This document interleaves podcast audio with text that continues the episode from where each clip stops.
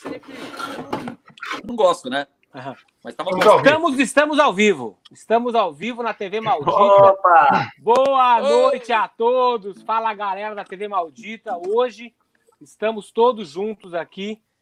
Deixa eu até dar um zerar aqui, ó.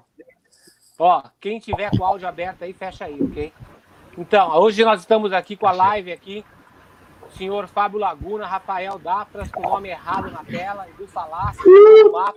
Roberto Ciborgue Barros. e eu aqui, o Gilson tá ali nos bastidores, só agitando no lugarzinho dele. Então, boa noite a todos os senhores. Como é que vocês estão nesse domingo? Parabéns especial para o senhor Roberto Barros. Ê, Tá aí, ó. 36 anos. 36 anos, hein? É tipo, praticamente uma criança, Um bebezão. um bebê. Praticamente, praticamente um leiteirão.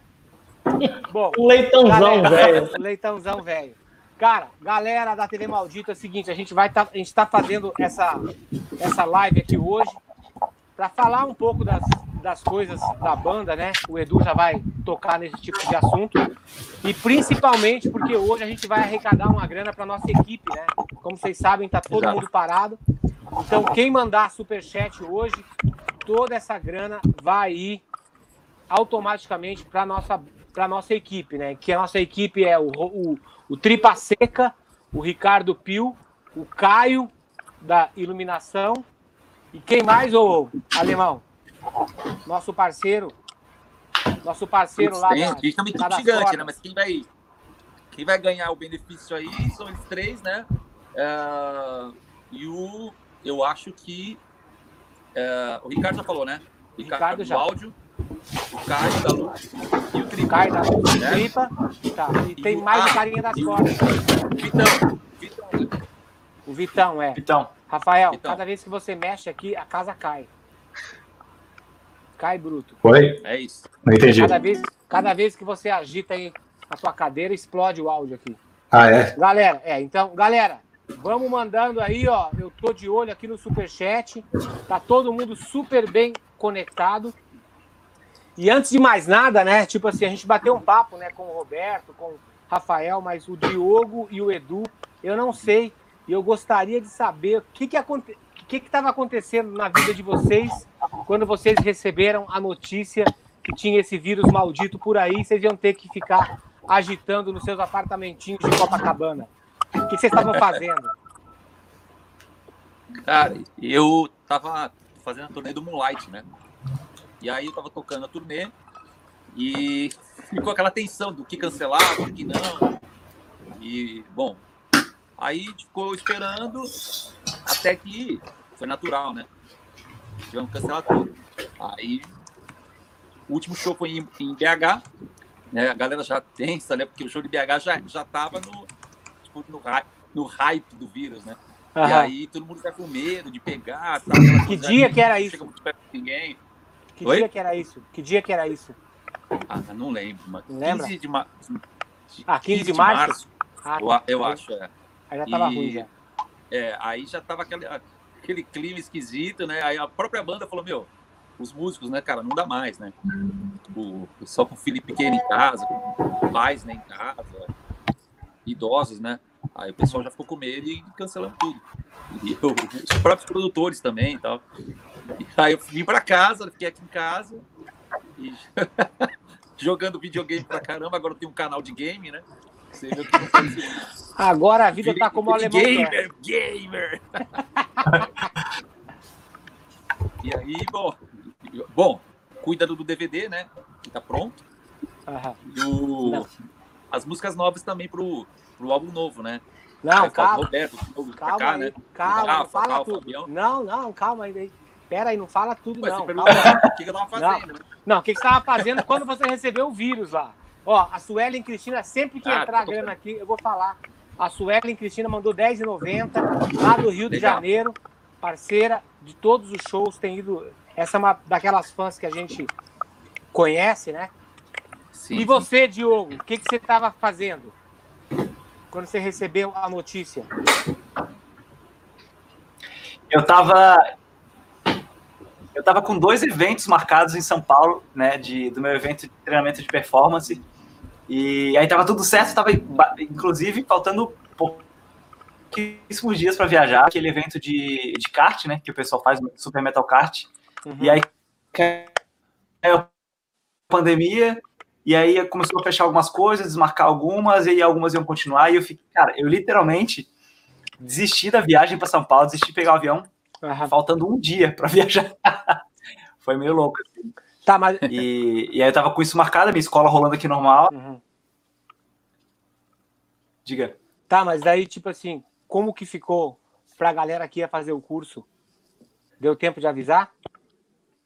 Então, aí a gente, a gente teve que cancelar, teve, teve que adiar, basicamente. Né? E as pessoas que compraram o ingresso, a gente conseguiu fazer esse mesmo evento online. A gente manteve o evento online, eu fiz ele online vir, a, através de um, um aplicativo assim. E, e aí rolou. Só que eu não, eu não eu não cancelei o evento presencial, então eu fiz online para poder manter a galera fazendo o conteúdo ali enquanto é presencial também. E quem pagou lá naquele evento não vai, não vai pagar de novo. Né? Então eu vou cumprir essa, essa data, mas pelo menos a gente já fez online, conseguiu adiantar, né? E a minha escola uhum. teve que parar também, né? Por enquanto a gente está parado. E a previsão é voltar daqui a umas duas semanas, pelo menos, uhum. é, a minha escola de música. E eu tenho e a, gente está até feliz, até porque no meio desse processo muito louco, né? A pandemia caiu, o vírus e o caralho. Só que nesse meio, nesse meio do processo surgiu uma, uma oportunidade para a gente e a gente expandiu a escola. Olha que loucura, né? No meio da, da pandemia a gente expandiu a escola e, e agora a gente praticamente dobrou de tamanho. Cara, que legal isso. De tamanho de espaço, número de alunos. Então, quando voltar, a escola já vai ter voltado maior. Muito louco, né? No meio, no meio da crise. Ah, peraí, ó. Meu, quem, quem, quem, quem que tá teclando? É, quem que tá teclando no teclado? Ó. Cara, tá com barulho. O áudio tá pipocando, hein? É. Alguém? Tem, tem Meu microfone, eu tô, eu tô Não sei não. Não tem nada. É o do Rafael. Acho que é o microfone. É. Aí. Viu, Rafael? Você tá usando aquele mesmo fone que você tava usando antes? Aqui, ó. Felipe Silva da Cunha mandou dezão. Fala alemão e seus alemães. Vocês acham que vale a pena lançar álbuns hoje em dia ou é melhor só single? Abraço de Varginha, Minas Gerais e feliz aniversário para o Lorde Tilápia. E aí, alemão, o que, que, você acha? Bom, é, eu acho que não, né? Hoje em dia é um mundo virtual, né? Tipo, é, ah, melhorou agora, hein? Bom, economicamente falando, não vale, né? Não, a conta não fecha. Você produzir um disco, estúdio, gravação, clipe, tudo, e vender os discos para recuperar isso, acaba realmente não é uma conta que não fecha. A gente faz mais porque é um souvenir para o fã, né? E ele gosta de comprar nos shows tal, mas assim, em questão de comércio, né? não faz sentido nenhum. Uhum. Hoje em dia, nem DVD, nem CD, nada, né? Uhum. É, principalmente no Brasil, né? A gente faz isso muito no Japão ainda, né? alguns países da Europa ainda compram, né, CD, DVD e tal, mas aqui no Brasil realmente é um, é um país que aderiu muito ao, ao mundo digital, né? Pessoal hoje está no YouTube, no, no, no, Spotify, Deezer e tal, e venda de CD físico realmente não, hoje em dia não faz sentido nenhum, não. Então, é, por outro lado, eu acho que lançar um álbum virtual ainda é válido, ao invés uhum. de um single só, né? Uhum. Porque o mundo do sertanejo, do pop e tal, os caras lançam muito single, né? Não lançam mais disco, né?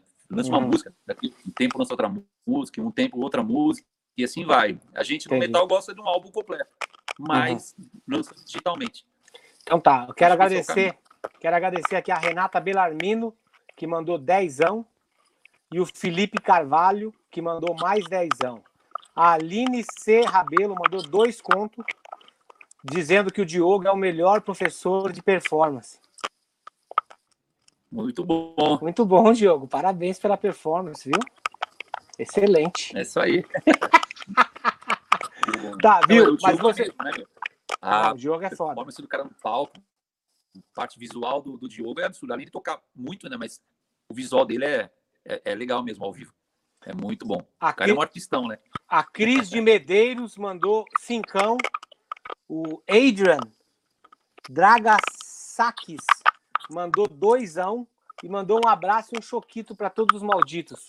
Meu, tem algum fone que tá fazendo barulho. Você não conhece a história do choquito alemão? Choquito? Não conheço não, não conheço não. Nossa é senhora. É choquito? Não, choquito é melhor não falar, porque hoje é domingo. Não, já quero. Vamos só comentar, a galera que tá entrando aqui tá colaborando. Lembrando que toda a grana que a gente arrecadar hoje vai para nossa equipe, né? O Vitão, o uhum. Tripa Seca, o Caio e o Ricardo Pio. Então, aqui, ó, a Elza Carla Nóbrega mandou 20 reais e o Narasuki Mugens mandou cincão. Então, aqui, ó, o... a Elza tá te perguntando aqui, alemão. Ainda terá seus hum. shows acústicos esse, esse ano? Beijos do Rio de Janeiro, feliz aniversário pro Roberto e beijos para todos. Para todos, especialmente para o Diogo. Não, não dá, não dá para ter, né? Esse ano não vai fazer nada, né? O ano acabou. Agora a gente vai lançar o DVD e, é, e assistir em casa. Entendi. evento ah, esse ano praticamente impossível, né? Não tem, não tem condições. Tá, é assim então. Agora a gente vai começar, a gente vai entrar nesse assunto do DVD. Meu, tem alguém fazendo barulho, não sei o que que é, cara. Você tava com esse mesmo fone, Rafael, aquele outro dia? É do Edu, cara. Não é, não é. Muda, muda o teu, Edu. Perfeito. Oi? Porque a gente tava com os quatro fechados e os dois abertos e continuou. Você e o Aquiles. Ó, o meu tá ok, ó. O meu eu tô mexendo, tá? Teu, Rafa. Meu, não faz barulho nenhum. É você consegue, você consegue mutar o teu, alemão? Mutar, como, deixa eu ver como é que mutar o telefone? Como é que é? Ô, Ru, ô Rafa. O, ah, na tela. Na tela interna aí tem um mute. Tem um mute aí. Ah, do, ale... do é, alemão. O alemão parou, ó. É o, é o teu, alemão. É o teu. Tá, agora volta a falar. Liga de novo aí. Deixa eu ver aqui, peraí. É o teu. E aí, beleza? É o teu que tá podre. É o meu? Deixa eu ver a conexão aqui. Ele tá com aí, pouca bateria, será? Como é que tá aqui? Peraí. Porra. Caralho. Conexão top, meu. Conexão top? Ó. Esse melhor. O Luiz Prado mandou 50 reais. Parabéns pelo trabalho de vocês, galera. Sou guitarrista amador. Aí sim. Caralho. Sou guitarrista amador e tenho ideia de como deve ser difícil sem show para vocês, principalmente para quem fica no backstage. É isso aí mesmo, a equipe sofre mais ainda. Obrigado. O Herbert Santos mandou cincão. Ó, tem mais. Cara, o que tá acontecendo agora? Tá Vocês estão ouvindo essa, essa pandemia no telefone? Não. Cara, vocês estão ouvindo isso aí, ô Fábio? Eu não tô ouvindo nada. Agora parou. Eu, eu acho que tem que abrir o fone só quando a pessoa for falar, porque daí senão vai ficar uma loucura. Ó, enquanto né, isso.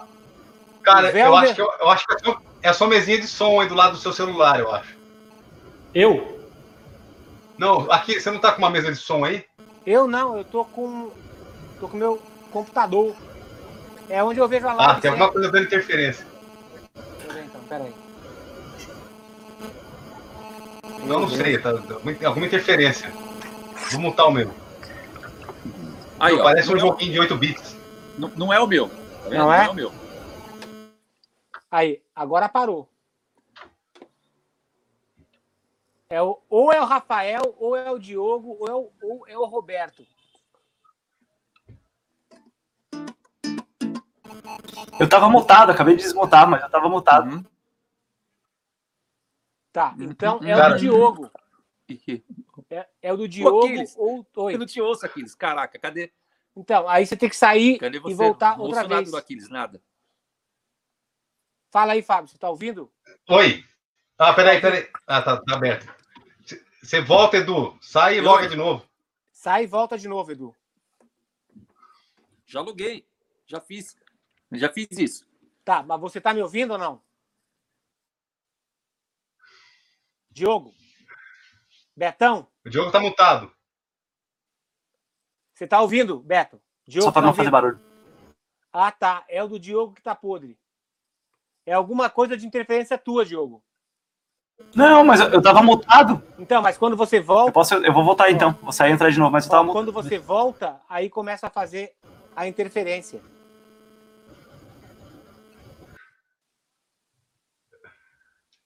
Ó, o Henrique de Araújo. Henrique de Araújo. Henrique Araújo mandou dezão. O Patrick Escorsato mandou vintão. Caralho.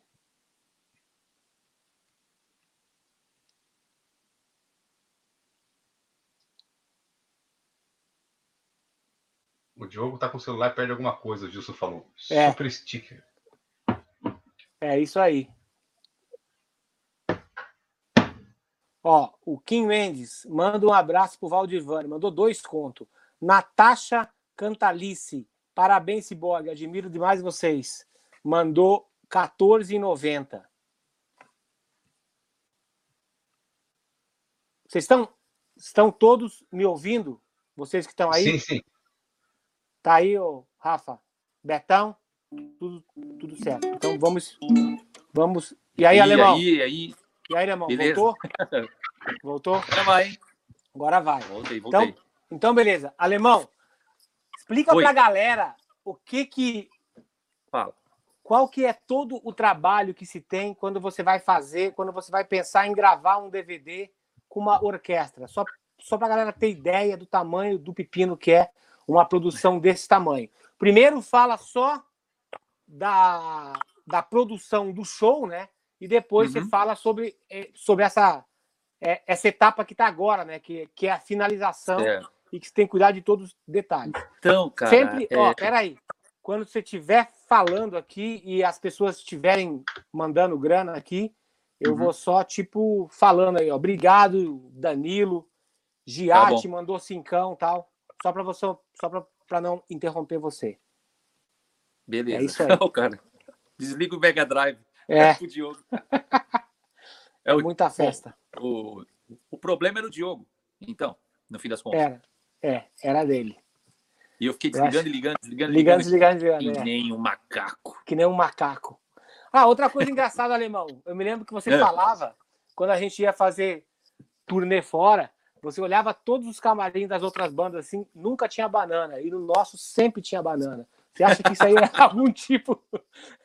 algum tipo de. Tipo assim, vamos dar o alimento certo lá para os meninos eles, do Brasil? Eles já sabiam. Eles pesquisavam.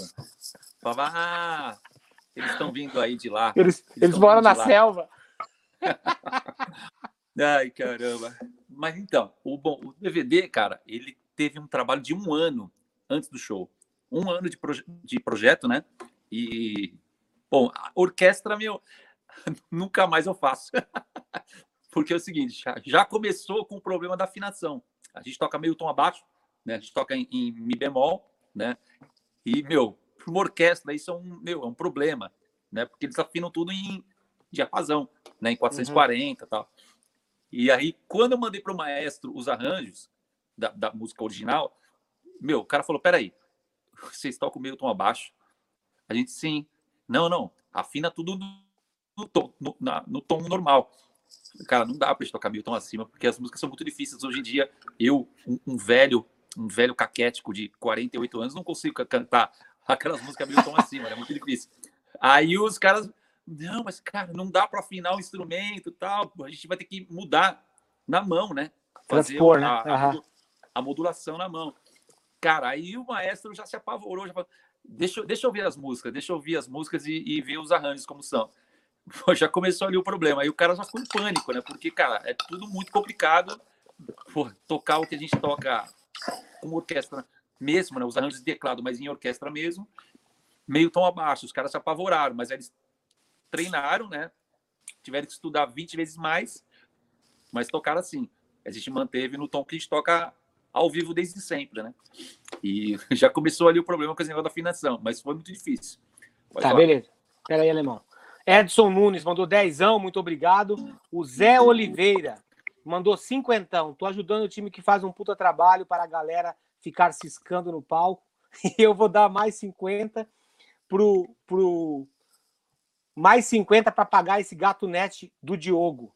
Parabéns, Cyborg. Muito Ó, bom. A Ângela Gouveia mandou cinquentão. Edu, você obrigado, é lindo.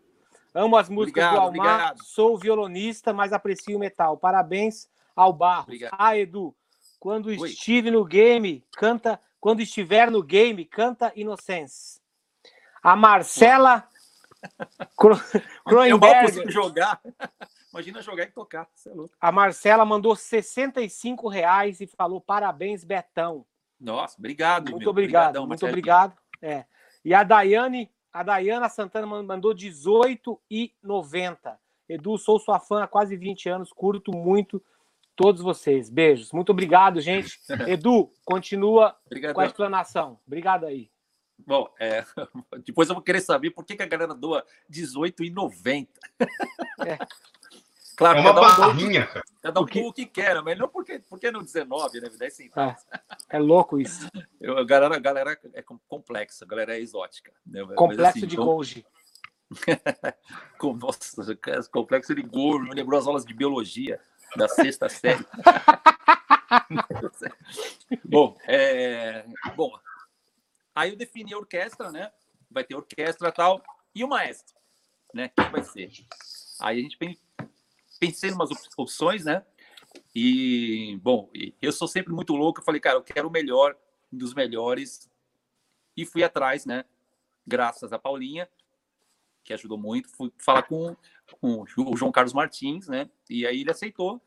E aí começamos a trabalhar todo o resto do projeto, né? Que foi a parte de decidir onde, onde fazer, é, tipo, toda a estrutura que aí vocês viram, né? Do DVD lá. Mas foi muito complexo. Um ano de, de, de de planejamento. Espera aí, alemão. Espera aí que vou ter que interromper você, ó. A Sim. teacher, a teacher Blue mandou 200 reais para a equipe. Nossa. 200 conto. Muito Não obrigado. Aí sim. Aí ó, sim. A, é a Priscila é, Bruninha é, linda. Ó, a Priscila Moreno mandou dos 25 reais. Excelente iniciativa para abraço a todos. Boa, Segue bom, aí, alemão. Desculpa aí, segue aí. Né? Valeu, Pri! É, aí eu ia fazendo assim, ó. Aí eu decidi orquestra, o maestro, e ver quem ia estar de convidados e tal. Depois que, que decidiu né, a, quem ia estar tocando, aí eu falei, vamos divulgar o show, né? E divulguei o show. Então, quanto mais ia vendendo ingresso, mais eu ia pensando no, na produção, entendeu? Então, ó, entrou 10 mil. Pô, 10 mil já dá para colocar um telão, já dá para colocar isso e tal. Entrou mais 10 mil, dá para fazer isso, entendeu? Eu fui fazendo conforme a grana ia entrando, né? E como eu falei ao vivo, eu ganhei zero reais nesse show, mas a gente teve o melhor show, tipo, de, de, produção de DVD já feito no Brasil, e vocês vão ver isso. Peraí, alemão. A metal, Paula né? Shopping Martins. Paula Shopping Martins Aê. mandou 100 reais para nossa equipe. Saudade de todos. linda, e vocês me devem um Red Bull Light. A Paula era muito engraçada. Ela falava assim: ai, não tem, não tem um Red Bull Light para mim. Aí duas horas depois ela tava comendo dois pedaços de pizza, porque era só o que tinha para comer. Mas antes do show ela queria tomar um Red Bull Light. O Igor Ou Gonçalves. Seja, mas tinha, tinha né? Red Bull. Ó, o Igor Gonçalves mandou R$ 74,90. Parabéns a todos. Ao Betão pelo Muito aniversário. Legal. Quero agradecer vocês pelo trabalho impecável. Muito obrigado, galera. Muito obrigado. Segue, alemão. Mostra pra galera como é, Valeu, como é, como é difícil investir no metal no Brasil. Sim. É, bom, aí a gente, obviamente, foi contratando as, as coisas que a gente ia usar no, no, show. E, bom, aí falava assim: vai ter isso de produção, então precisa disso de equipe. Aí ia atrás equipe. E aí ia trabalhando a o lado, o lado da grana versus a produção, né? O que dava para pagar, o que não dava, tal. E até o fim foi desse jeito aí, né? Ah. Vinha, calculava quanto tinha de, de grana, né? O, o, que já tinha gasto, né? E o que ia, o que precisava ainda, né? Pô, precisava, cara, falta entrar mais 20 mil para a gente fazer isso, isso, isso. Aí vamos, vamos propaganda, vamos ver se a galera compra os ingressos e tal. E a galera que bancou, cara, o público. O, uhum. Você Você, cadê, cadê? Você que está em casa, você que paga esse DVD, você, você financiou isso. Esse DVD do Temple of Shadows, você que fez. E eu seria eternamente grato, eu e todos nós, né? Porque são demais. Ó, alemão, a Rosana Silva mandou dezão. Estou com saudade de vocês, adoro vocês. E o Velder Vasconcelos mandou mais vintão, falou assim: já doei 50, mas o Aquiles não leu a pergunta. Mas isso aí é uma técnica que eu faço, entendeu? Eu só falo o nome do cara, ah, o cara quer, aí ele dá mais vintão, entendeu? Então agora você pode responder aqui, ó. Quem quer bolo aí, ó? Porra, Ô, Betão, louco. parabéns aí, ó. Que vontade. Hoje pode, hein, Betão? Hoje pode tudo, ó. Hoje pode Hoje tudo. Pode. Refrigerante, cervejinha, petisquinho, hoje pode tudo.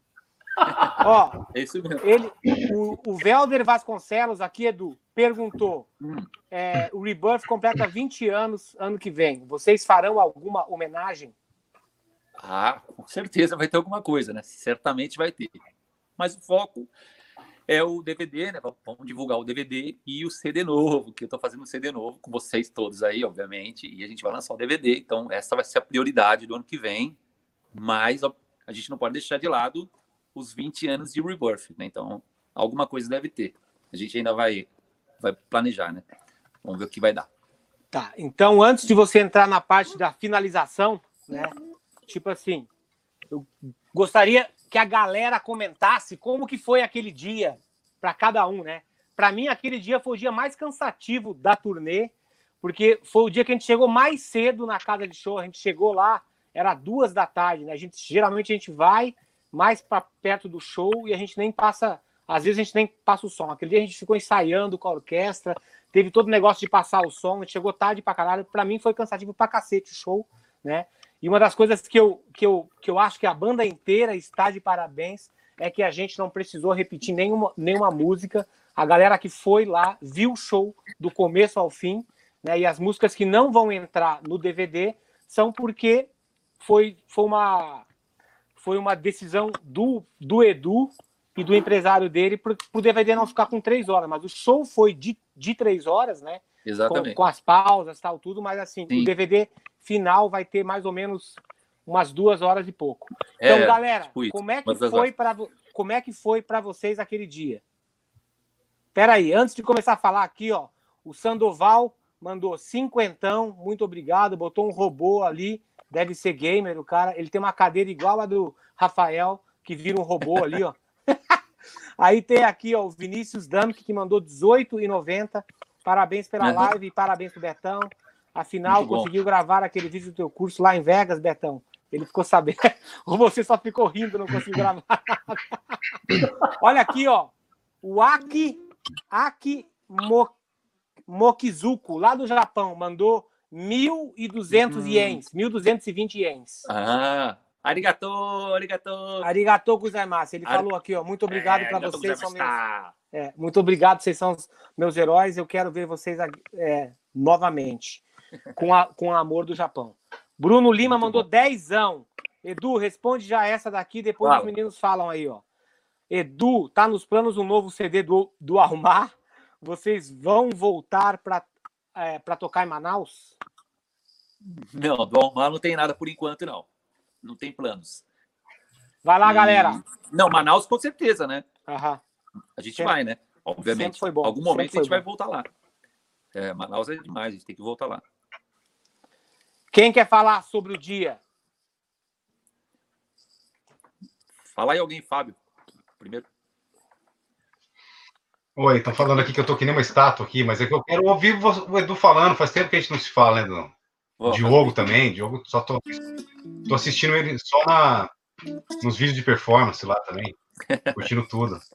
Olha aí, ó, tem doação grande ali. Quer, você quer dar uma pausinha antes que eu comece a minha história?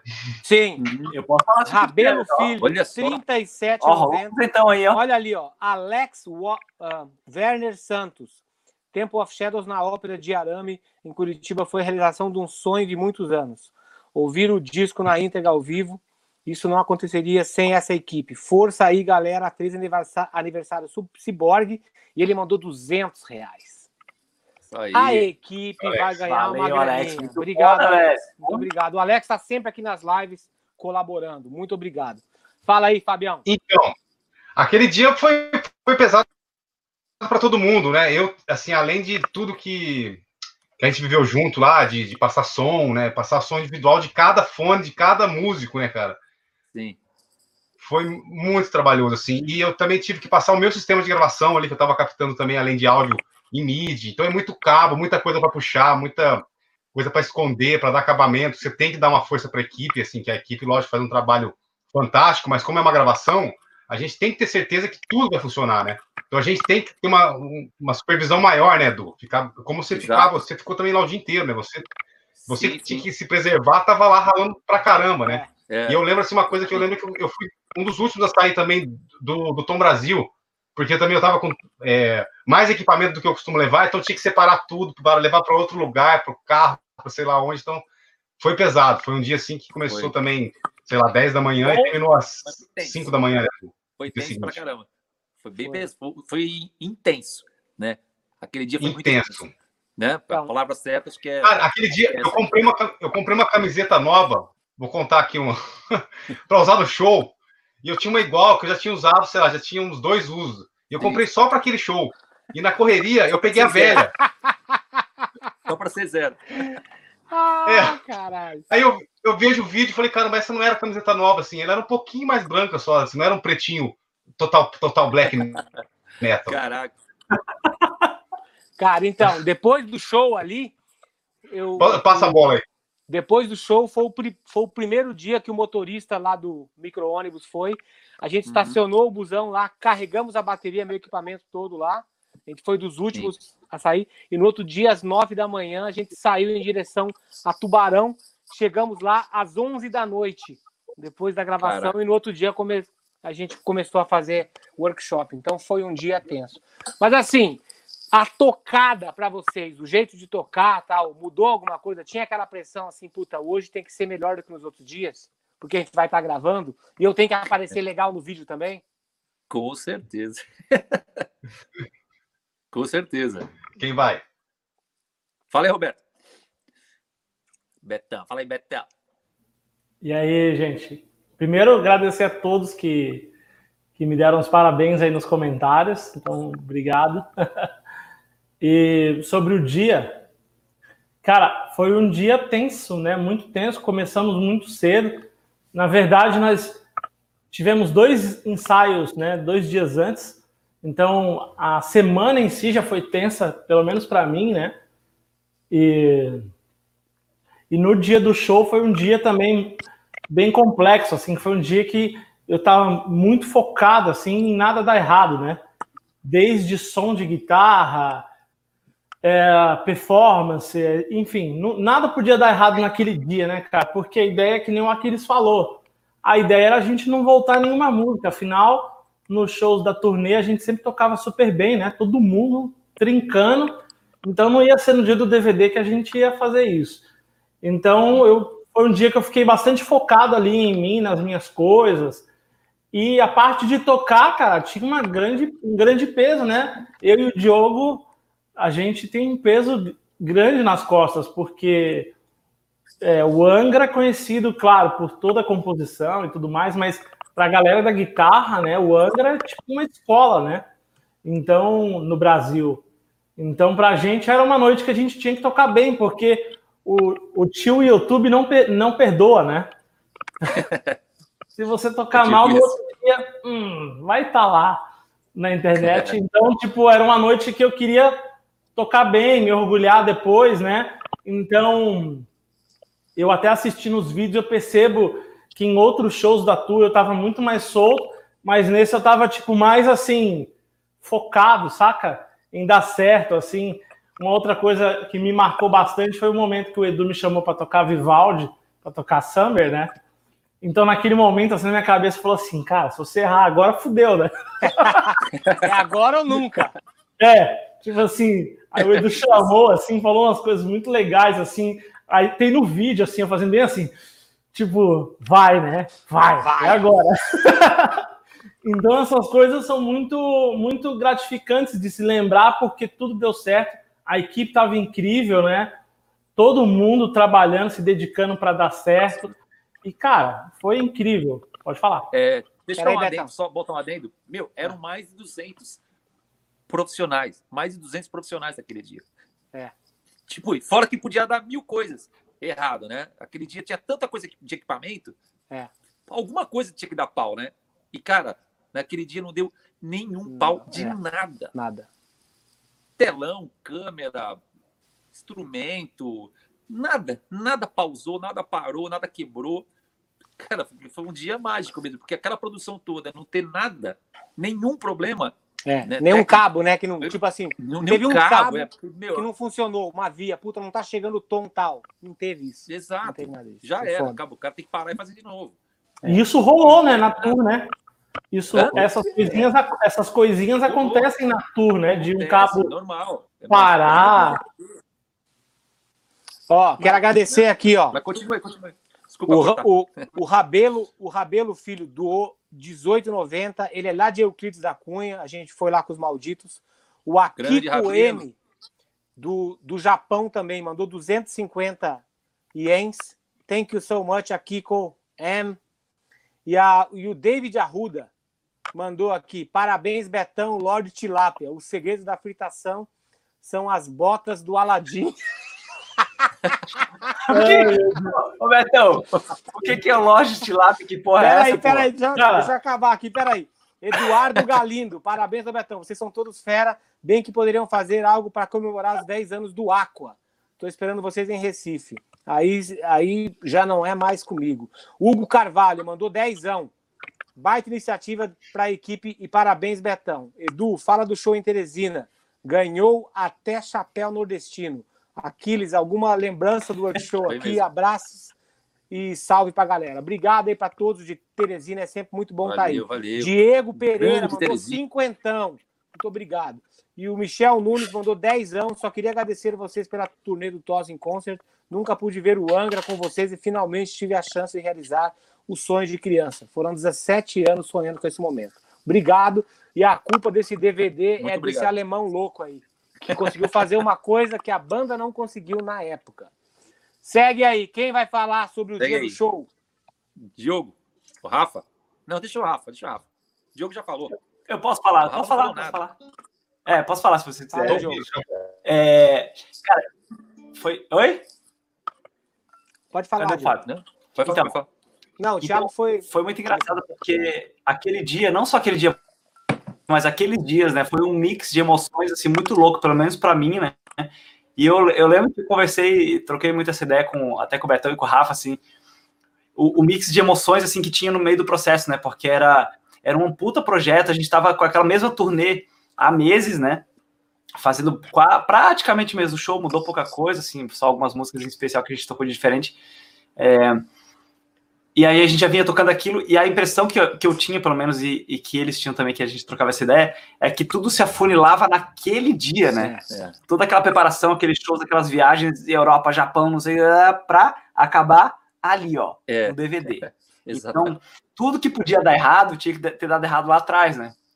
Ali era o dia que tinha que dar tudo certo. Então, que nem o Betão falou, a gente estava muito focado, é, focado em, em fazer o melhor possível para para garantir que ia dar tudo certo. Então rolou um mix de emoções, porque no meio do processo até da passagem de som, eu me lembro até, o Aquiles falou que a passagem de som foi longa pra caralho, eu me lembro que foram cinco horas de passagem de som. É. Cinco horas. E aí quando, aí quando a galera falou, o Arthur falou assim, galera, ó, fechou a passagem de som, agora vai pro camarim, botar roupa e daqui a, sei lá, 40 minutos vocês estão no palco. Cara, eu andando pro camarim, meu pé doía pra caralho, só de ficar de pé passando som. Eu falei, caralho, ainda tem três horas de show pra fazer, cara fudeu, né? Já tava destruído de cansado. Só que nessa hora, né, o que nem o Aquiles fala, né? É, nessa hora o guerreiro não pode arredar da, da batalha, não, bicho. Tá é. fudido, tá quebrado, vai fazer do mesmo jeito, que se foda, com, vai fazer com do mesmo jeito, com a mesma, com a mesma energia, né? Então é, um, é um, um, uma montanha russa de emoções. Né? Então teve a parte de caraca, tá chegando no lance massa, e aí na passagem de som teve estresse porque tava demorando mais que deveria, e aí deu coisa teve que repassar coisa que não precisava, e aí o cara ficando estressado, de repente dá tudo certo, o cara fica aliviado. E aí depois tá, a passagem só acabou, o cara fala, ufa, a passagem só acabou, mas eu já tô destruído de cansado e ainda tem o show. E, então é uma, uma, uma montanha russa de emoção muito louca, né? para culminar naquele DVD que ficou muito maravilhoso, assim, o, show foi incrível, a energia da galera foi foda, e pelo menos para mim que fui fã daquela época e tava em cima do palco aí com vocês, é, foi muito incrível, de, de, e aí assim, no fim das contas, aquela montanha-russa toda de emoções acaba na, no auge da carreira, né, velho? É. O auge da carreira de mil anos aí de, na estrada e, e culminar num, num negócio que ficou especial e vai ficar, acredito que vai ficar especial para o metal brasileiro, porque como o Edu até falou é, agora, agora há pouco, cara, ninguém no metal brasileiro fez um negócio tão com essa magnitude, né? Com orquestra, com papo daquele tamanho, com a produção daquela. E aí poder fazer parte disso é bizarro. Né? Mas o lance é que rola aquela, aquela montanha-russa de emoções para culminar num negócio incrível, assim, né? Então, nessas, nessas horas em que você reforça aquela ideia de que, tipo, a dor, o desconforto, o estresse ali na hora de, de resolver os problemas é passageiro, né, velho?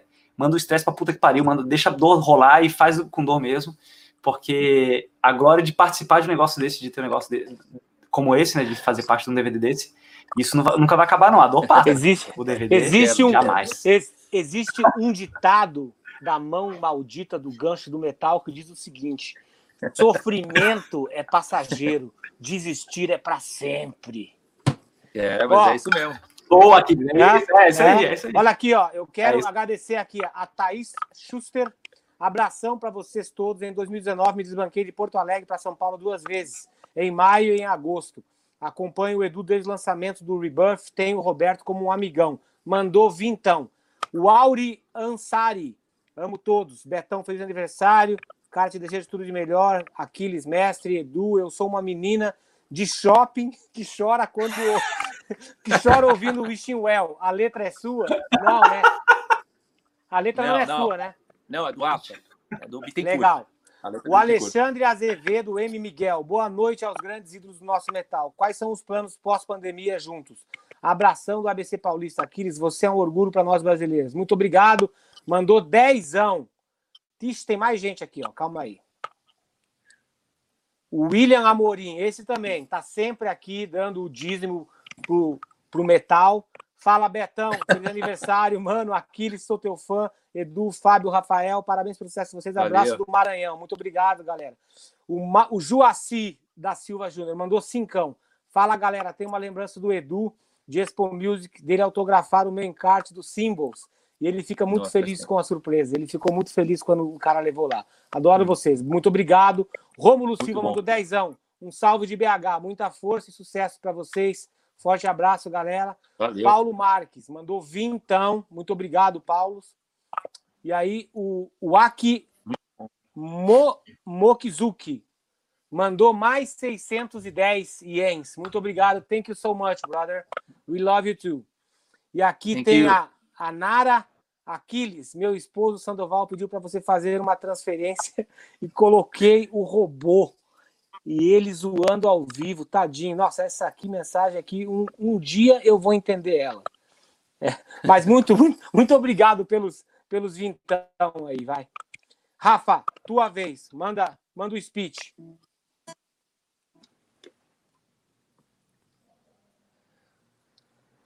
E não dá para ouvir nada do Rafael. Fala aí, Rafael. Não ouço, não ouço nada do Rafa. É, não. Você, você vai ter que entrar e sair de novo, Rafael.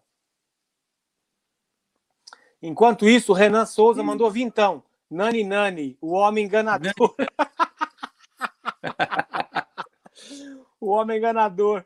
Salve do Canadá, meus guerreiros. Feliz aniversário para o Ciborgue, sucesso para todos vocês. Metal for Life. Obrigado. A Elza Carla mandou cincão. Laguna, esse pelo mico de hoje nos stories do Instagram. Cincão, ela deu pro Fabião. Fabião, o que, que você fez lá no mico, lá dos stories hoje? Teve uma menina aqui que te mandou cincão, a Elza. O que, que eu fiz aonde? Lá nos stories. Você fez alguma coisa lá no Instagram lá.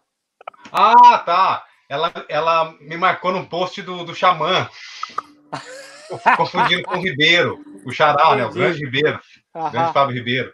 É uma confusão que é recorrente, assim.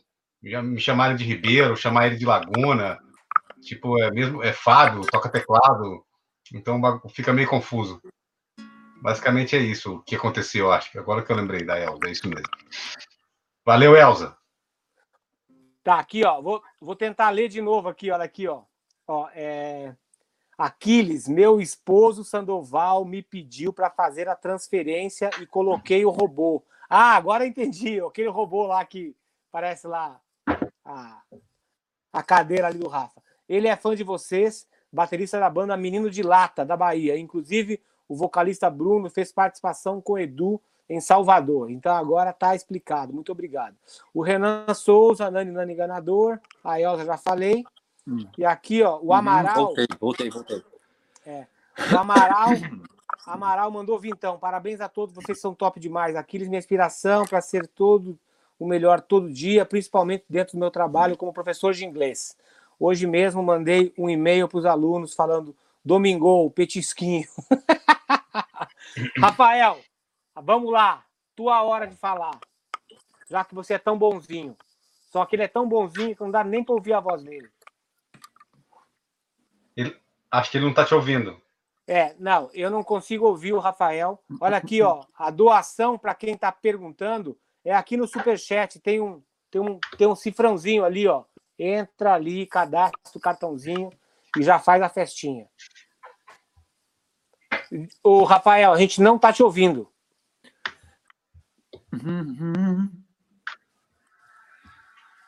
Rafael? Nada. Sai e volta. Nada, nada. nada. Sai e volta. Edu, enquanto isso, Oi. fala para a galera, fala para a galera aí, como é que tá, com, em, em que parte da finalização do DVD que tá agora? Bom, é, estamos criando menu. O, os menuzinhos do DVD, né? Botão, é isso. Que é o final. Uhum. E aí tá pronto. Tá, e aí, qual, e, e, depois disso, quais são, os, quais são os planos de lançamento disso aí? Já tem? Que eu acho que é Bom, isso que a galera mais quer. Tem, mas eu não posso, é, mas eu não posso falar ainda. Né? Tem, já tem ah, não posso falar ainda.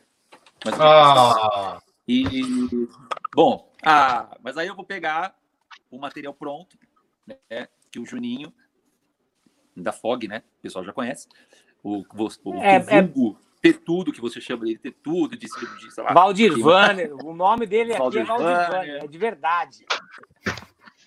Não, o Juninho é, é gênio, meu. Juninho de verdade é um gênio. E aí vamos pegar o, todo o materialzinho e tal, pronto. Não sei qual, como é que chama o arquivo disso pronto, né?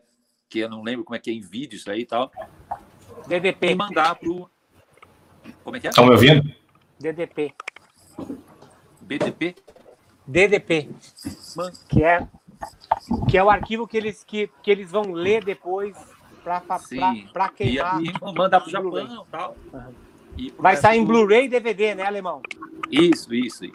E CD também. Estão me ouvindo agora? Aí sim. Bem alto. Eu quero agradecer aqui, ó, o Eric Scarius. Aquiles, uma vez, e você falando uma frase, onde há vontade há um caminho. Tem essa frase colada na minha parede, tudo que eu consegui, que eu conquistei na música, devo a essa frase. É isso aí, parceiro. Cada um faz o seu próprio destino.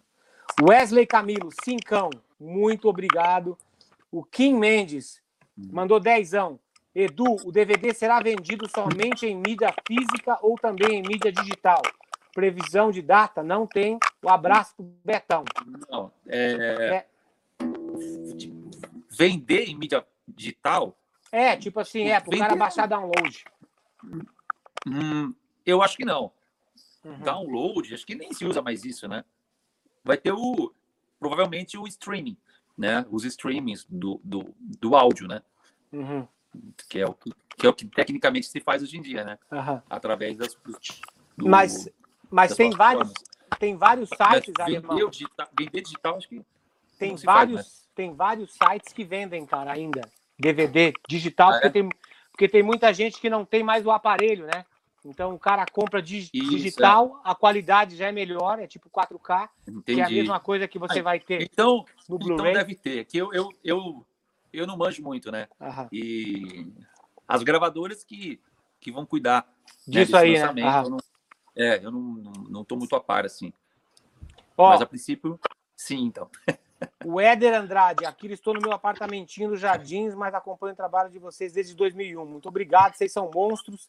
Cyborg, sou teu mano. fã também. Obrigado, parceiro. Mandou vintão. Vixe, agora tem grana pesada, hein? O Gabriel Costa mandou vintão. Obrigado. Parabéns, Betão. Parabéns para a equipe toda. Aquiles, Edu, Fábio, Diogo, Rafa, ansioso pelo Valeu. DVD. Vai ser épico. E obrigado, o Atila Sampaio mandou 200 reais para nossa equipe. Ô, Parabéns. Grande Atila. Obrigado, hein, mano. E feliz aniversário ao Betão. Muito obrigado. Ó, o João. Arthur, olha aqui, o João Arthur Souza mandou 10 euros. Força para vocês e para a equipe envolvida. Aí, Espero moleque, vocês em Portugal. Obrigado. É isso aí. Valeu, gente. Obrigado. Rafael, você consegue Muito falar bom. agora? Consegue ouvir aí agora? Fala, com... Fala como é que foi o seu dia de, de shopping. Vocês estão ouvindo? Não estão ouvindo? Agora sim. Tá ouvindo? Agora tá, rolando. tá bom? Ah, tá. Agora tá. Beleza, legal, tá finalmente. Cara, então, eu praticamente vou repetir as palavras do Diogo, né? Mas basicamente na minha visão Vocês da estão ouvindo o Rafael aí, galera da live? Estão ouvindo? Sim. O público. Ver se a galera tá ouvindo aí. Então, basicamente para mim, cara, foi um dia que eu pude voltar no tempo, né? Como diz o Edu. que basicamente, cara, passa um filme né, na cabeça de tudo, né, que a gente viveu para chegar até aqui, né, cara. E na época que vocês lançaram o Rebirth, eu não cheguei a ver nenhum show, né? Por incrível que pareça, pessoalmente, assim, eu nunca tinha ido no show. E aí, então, vem todo aquele filme de você estar tá aprendendo a tocar, ouvindo seus ídolos e tal.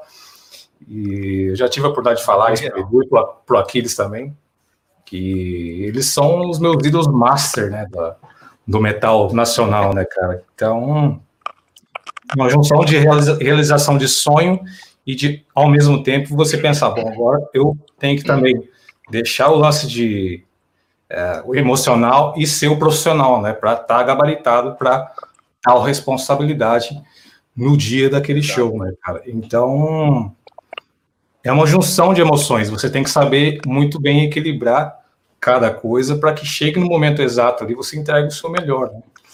E no dia do show a gente estava nessa tensão, né, cara? Trabalhando desde cedo até o dia do show, todo mundo cansado já para fazer o show, mas sabendo que tinha que ser tudo perfeito. Com a probabilidade, né, que vocês comentaram aí, que tinha de acontecer coisas, várias coisas erradas, sei lá, dar pau no telão, orquestra, sei lá, deu pau em qualquer outra coisa.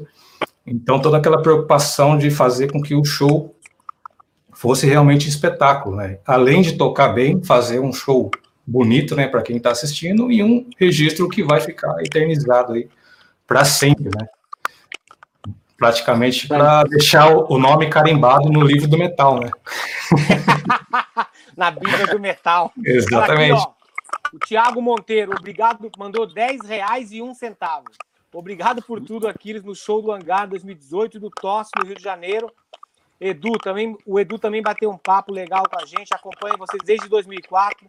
Só posso agradecer. Sou o cara da cadeira de rodas do show do Rio de Janeiro. Muito obrigado, Thiago, muito obrigado. É sempre um prazer reencontrar você, parceiro. Aqui Sim, tem mais, bom, bom. tem mais doação aqui, ó. Eu vou fazer as doações, eu vou falar das doações e depois eu volto para a pergunta que o Edu vai, vai responder. O Anderson Rufino, 666, aguardando o DVD shows no Rio. Ele doou 16 e 66. O, o Akiko M, lá do Japão, mandou 2.440 ienes. Eu não faço ideia de quanto seja isso, mas deve ser, deve ser uma grana boa. Ele está falando aqui, ó, que a, que a nossa música sempre cura ele. Voltou o chiclete mastigando aí, ó. É. É, chiclete. Ruim, eu ruim. não sei o que, que é. Bom, e, ó, eu quero, eu quero. E ele não sabe muito bem, tipo, como agradecer a gente, mas ele quer fazer o máximo para ajudar a gente aqui. Então, muito obrigado aí ao a Kiko. A Kiko, we are doing this for our for our crew, crew members. So all the money that you guys are donating here, it goes straight to our our crew. Okay, thank you so much for your help. E aqui, ó. É, Edu, você tá me ouvindo aí?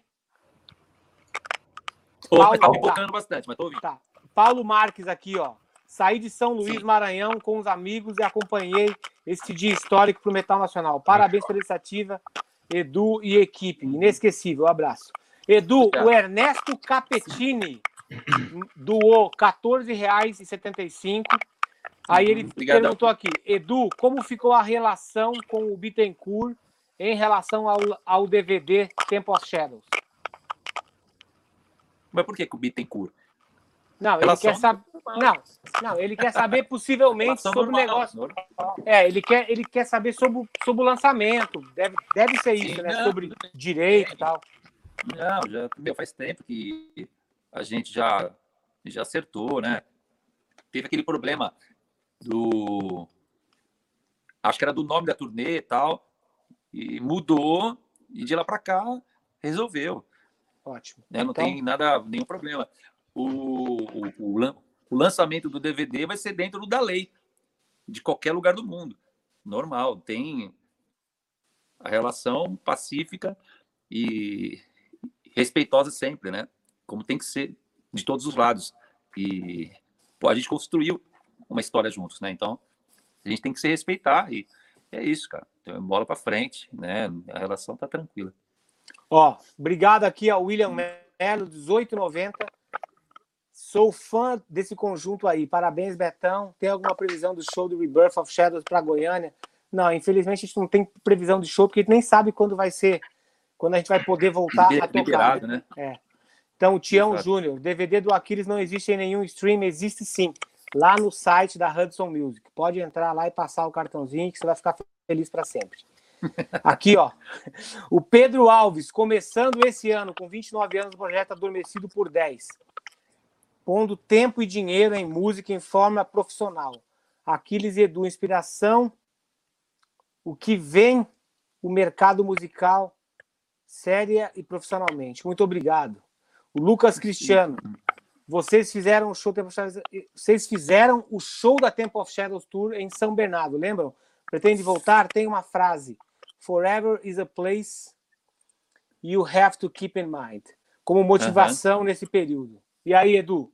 Verdade. Quando, quando der para voltar, a gente vai voltar, né? Vai, com certeza. Com certeza. Ó, eu, é eu acho que ano que vem, no começo, já já está liberado. É, o, o bom né, desse período, que, né, que a gente. É, dificilmente a gente vai ficar o ano que vem também parado, né? Ou meio ano do ano que vem. Eu acho que não. É, tá me ouvindo Cara, aí? Bom... Nossa, deu um é, lag o... aqui, monstro. Cara, o bom desse tempo todo que a gente não tá fazendo nada é que dá para planejar as coisas mais a longo prazo, né? Tipo assim. Aí a gente vai voltar, sim. vamos voltar com tudo. Vamos voltar com tudo assim que for possível. Ó, o Felipe Faria. Vem, meu, a gente vai para cima de uma forma absurda.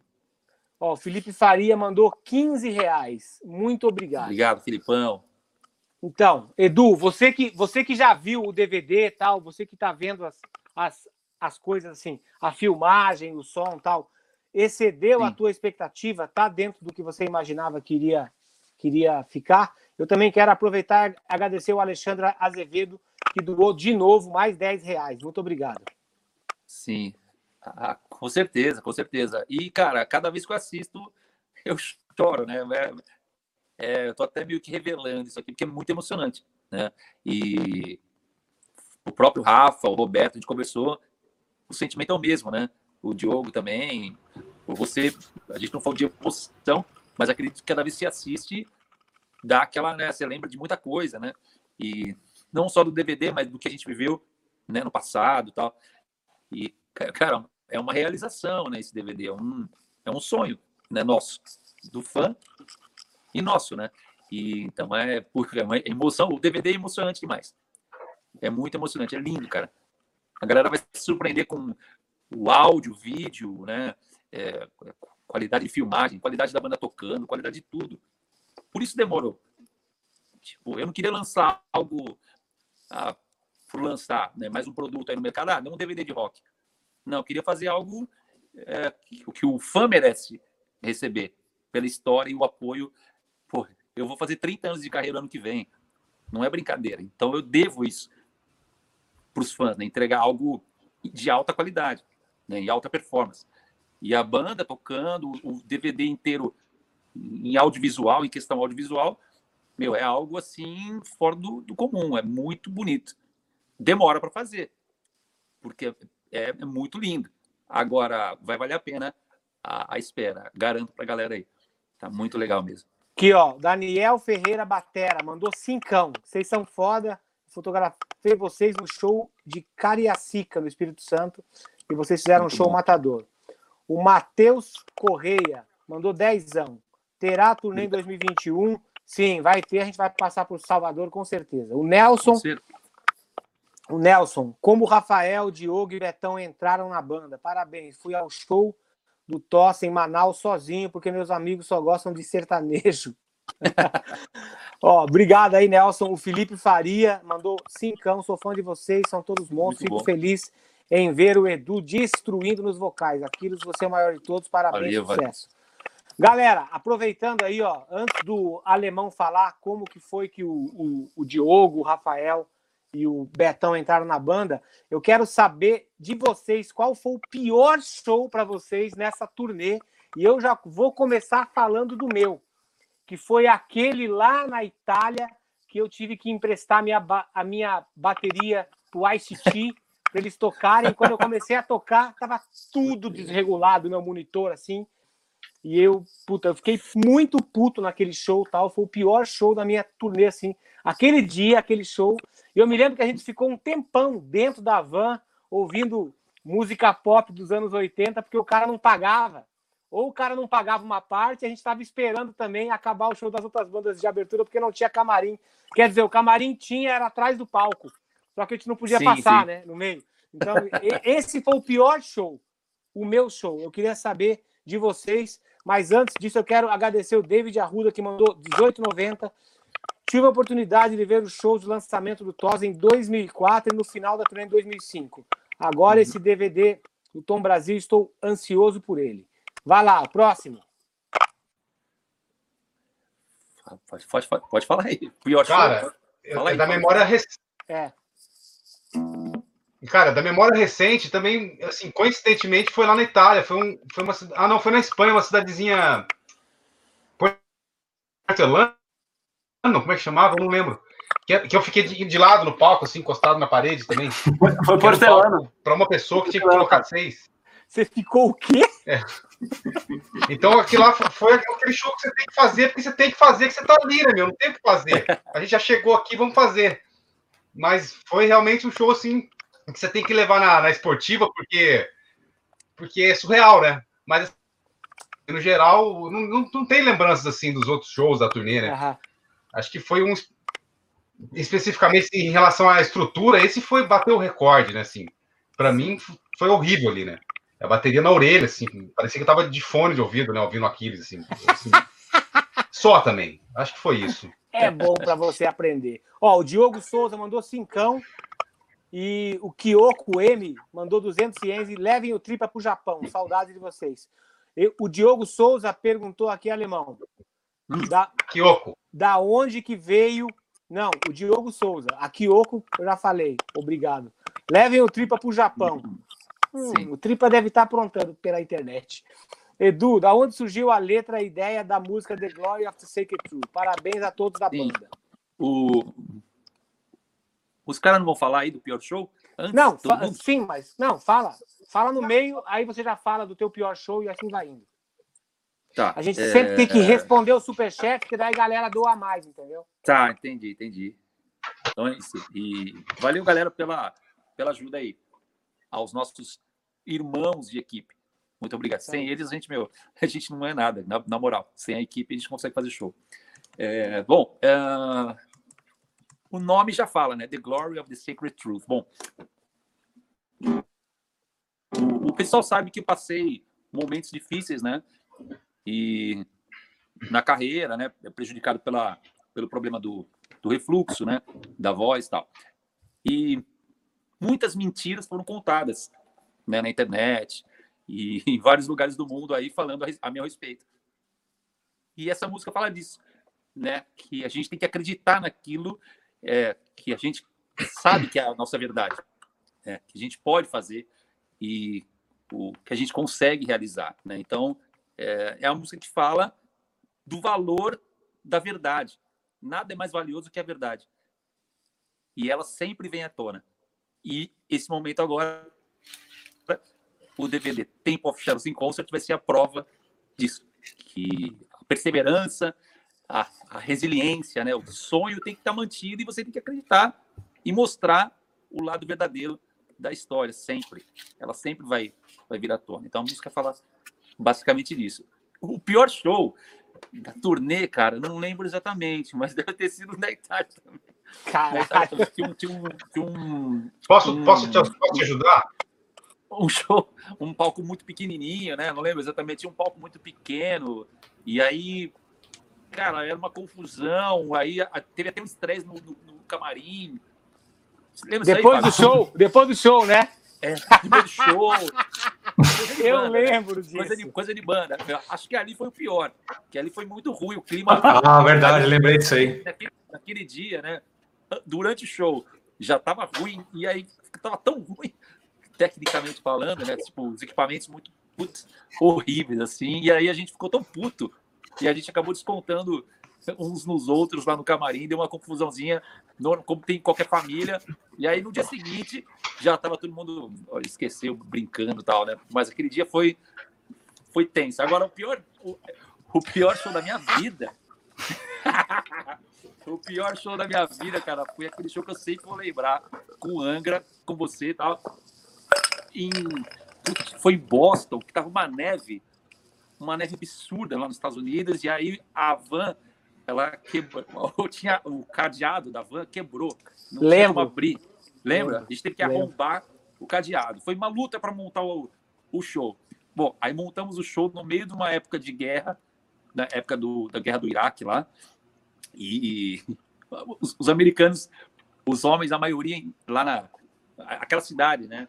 É, especificamente, os caras estavam na guerra. E aí a gente foi fazer um show na neve, num período esquisito.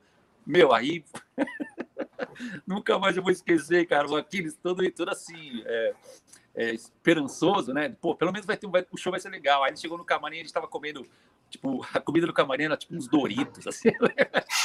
Tem uma foto disso. Tem uma foto Meu, disso. cara, muito zoado, assim, mano. Aí eu, tava todos nós, assim, aí o Aquiles entrou com, com a baquetinha, pá, aquecendo já, tudo bonitão, tudo pimpão.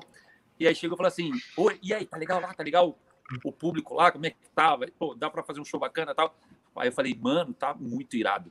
Tá muito, vai ser, meu, você vai curtir. Vamos, vamos nessa que vai ser boa. Aí começou a introdução, tá? Não lembro, acho que era Spider Fire, a primeira no show. E aí, a hora que ele, que ele entra na batera, eu tô de lado, só olhando a cara dele assim, ali, tô assim, ó. ele chegou a cara na hora. Aí, quando a gente começou o show, quando a gente começou o show, tinha. Deixa eu tocar aqui, ó. Uma pessoa. Uma pessoa. Cara. Não, não alemão, isso aí não foi em Boston. Uma pessoa. Era um isso aí não foi em Boston. Isso aí Dono foi do bar. Atlantic, isso aí foi em Atlantic City. Atlantic, é, Atlantic foi em Atlantic City que foi aquela menina do Japão. E essa fã era uma menina que veio do Japão, especialmente. Esse um cara não era nem dos Estados Unidos. A gente fez, a gente tá, era, era show de inverno Nossa. na praia. Foi, foi e esse foi o primeiro, o primeiro show depois do Prog Power. Eu me lembro que vocês Nossa. foram à tarde comprar tapete para montar a bateria, passamos a tarde inteira montando a bateria, Exato, afinando, trocando as peles. Foi, uma, foi um inferno. E ó, só comentando sobre esse negócio, o legal da banda Muito bom. brigar, quando a gente brigou naquele dia ali na Itália, foi legal que no outro dia a gente entrou na van assim, aí, tipo aquela cena daquele filme Quase Famosos, que tá todo mundo puto dentro do avião. Aí daqui a pouco começa um falar, aí o cara levanta, o cara se emociona, né? começa a chorar. Aí quando você vê, você tá todo mundo emocionado dentro da van. E aquela Chorando. viagem longa de 8, 9 horas assim, se torna tipo uma uma, uma consulta de psiqui, tipo uma, uma análise de grupo assim em conjunto, é super legal, que a gente acaba falando um monte de coisas e a gente sai daquilo muito mais forte do que a gente estava antes. Antes de Exato. continuar A aí, primeira ó, hora, a aí- primeira hora da viagem é silêncio, né? é, silêncio total, é. Ó, vou falar mais aqui, ó. Pedro Alves, R$ 37,90. Muito obrigado. Aquile, antes de você Obrigado, trabalhar gente. Valeu, efetivamente como música, você chegou a desistir de tocar profissionalmente? Sim, sim. Valeu, eu Pedro. sempre tinha aquela sensação que uma hora a coisa vai virar. Mais ou menos isso. Eu desisti da música, voltei, né? E deu certo só depois que eu, que eu tinha quase 30 anos.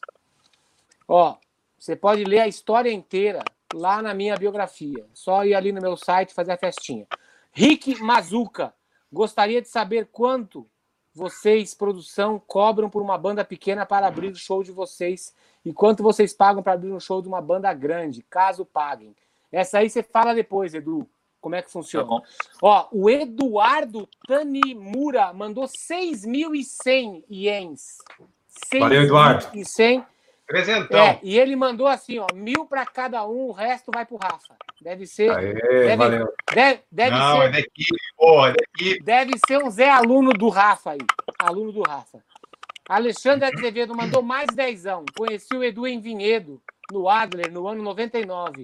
Acho que quando o Symbols tocou lá. Eu era o baterista da banda Seven Seal do ABC. Puta show na época. Eu lembro dessa nova aí. Desse nome dessa Sim. banda Seven Seal. Muito legal. Acabou aqui. Segue aí o barco aí. Quem vai continuar falando sobre o pior show da vida? E aí? Ah, vai, vai, Rafa. Fala aí. Pode ir, Betão, vai. Manda bala.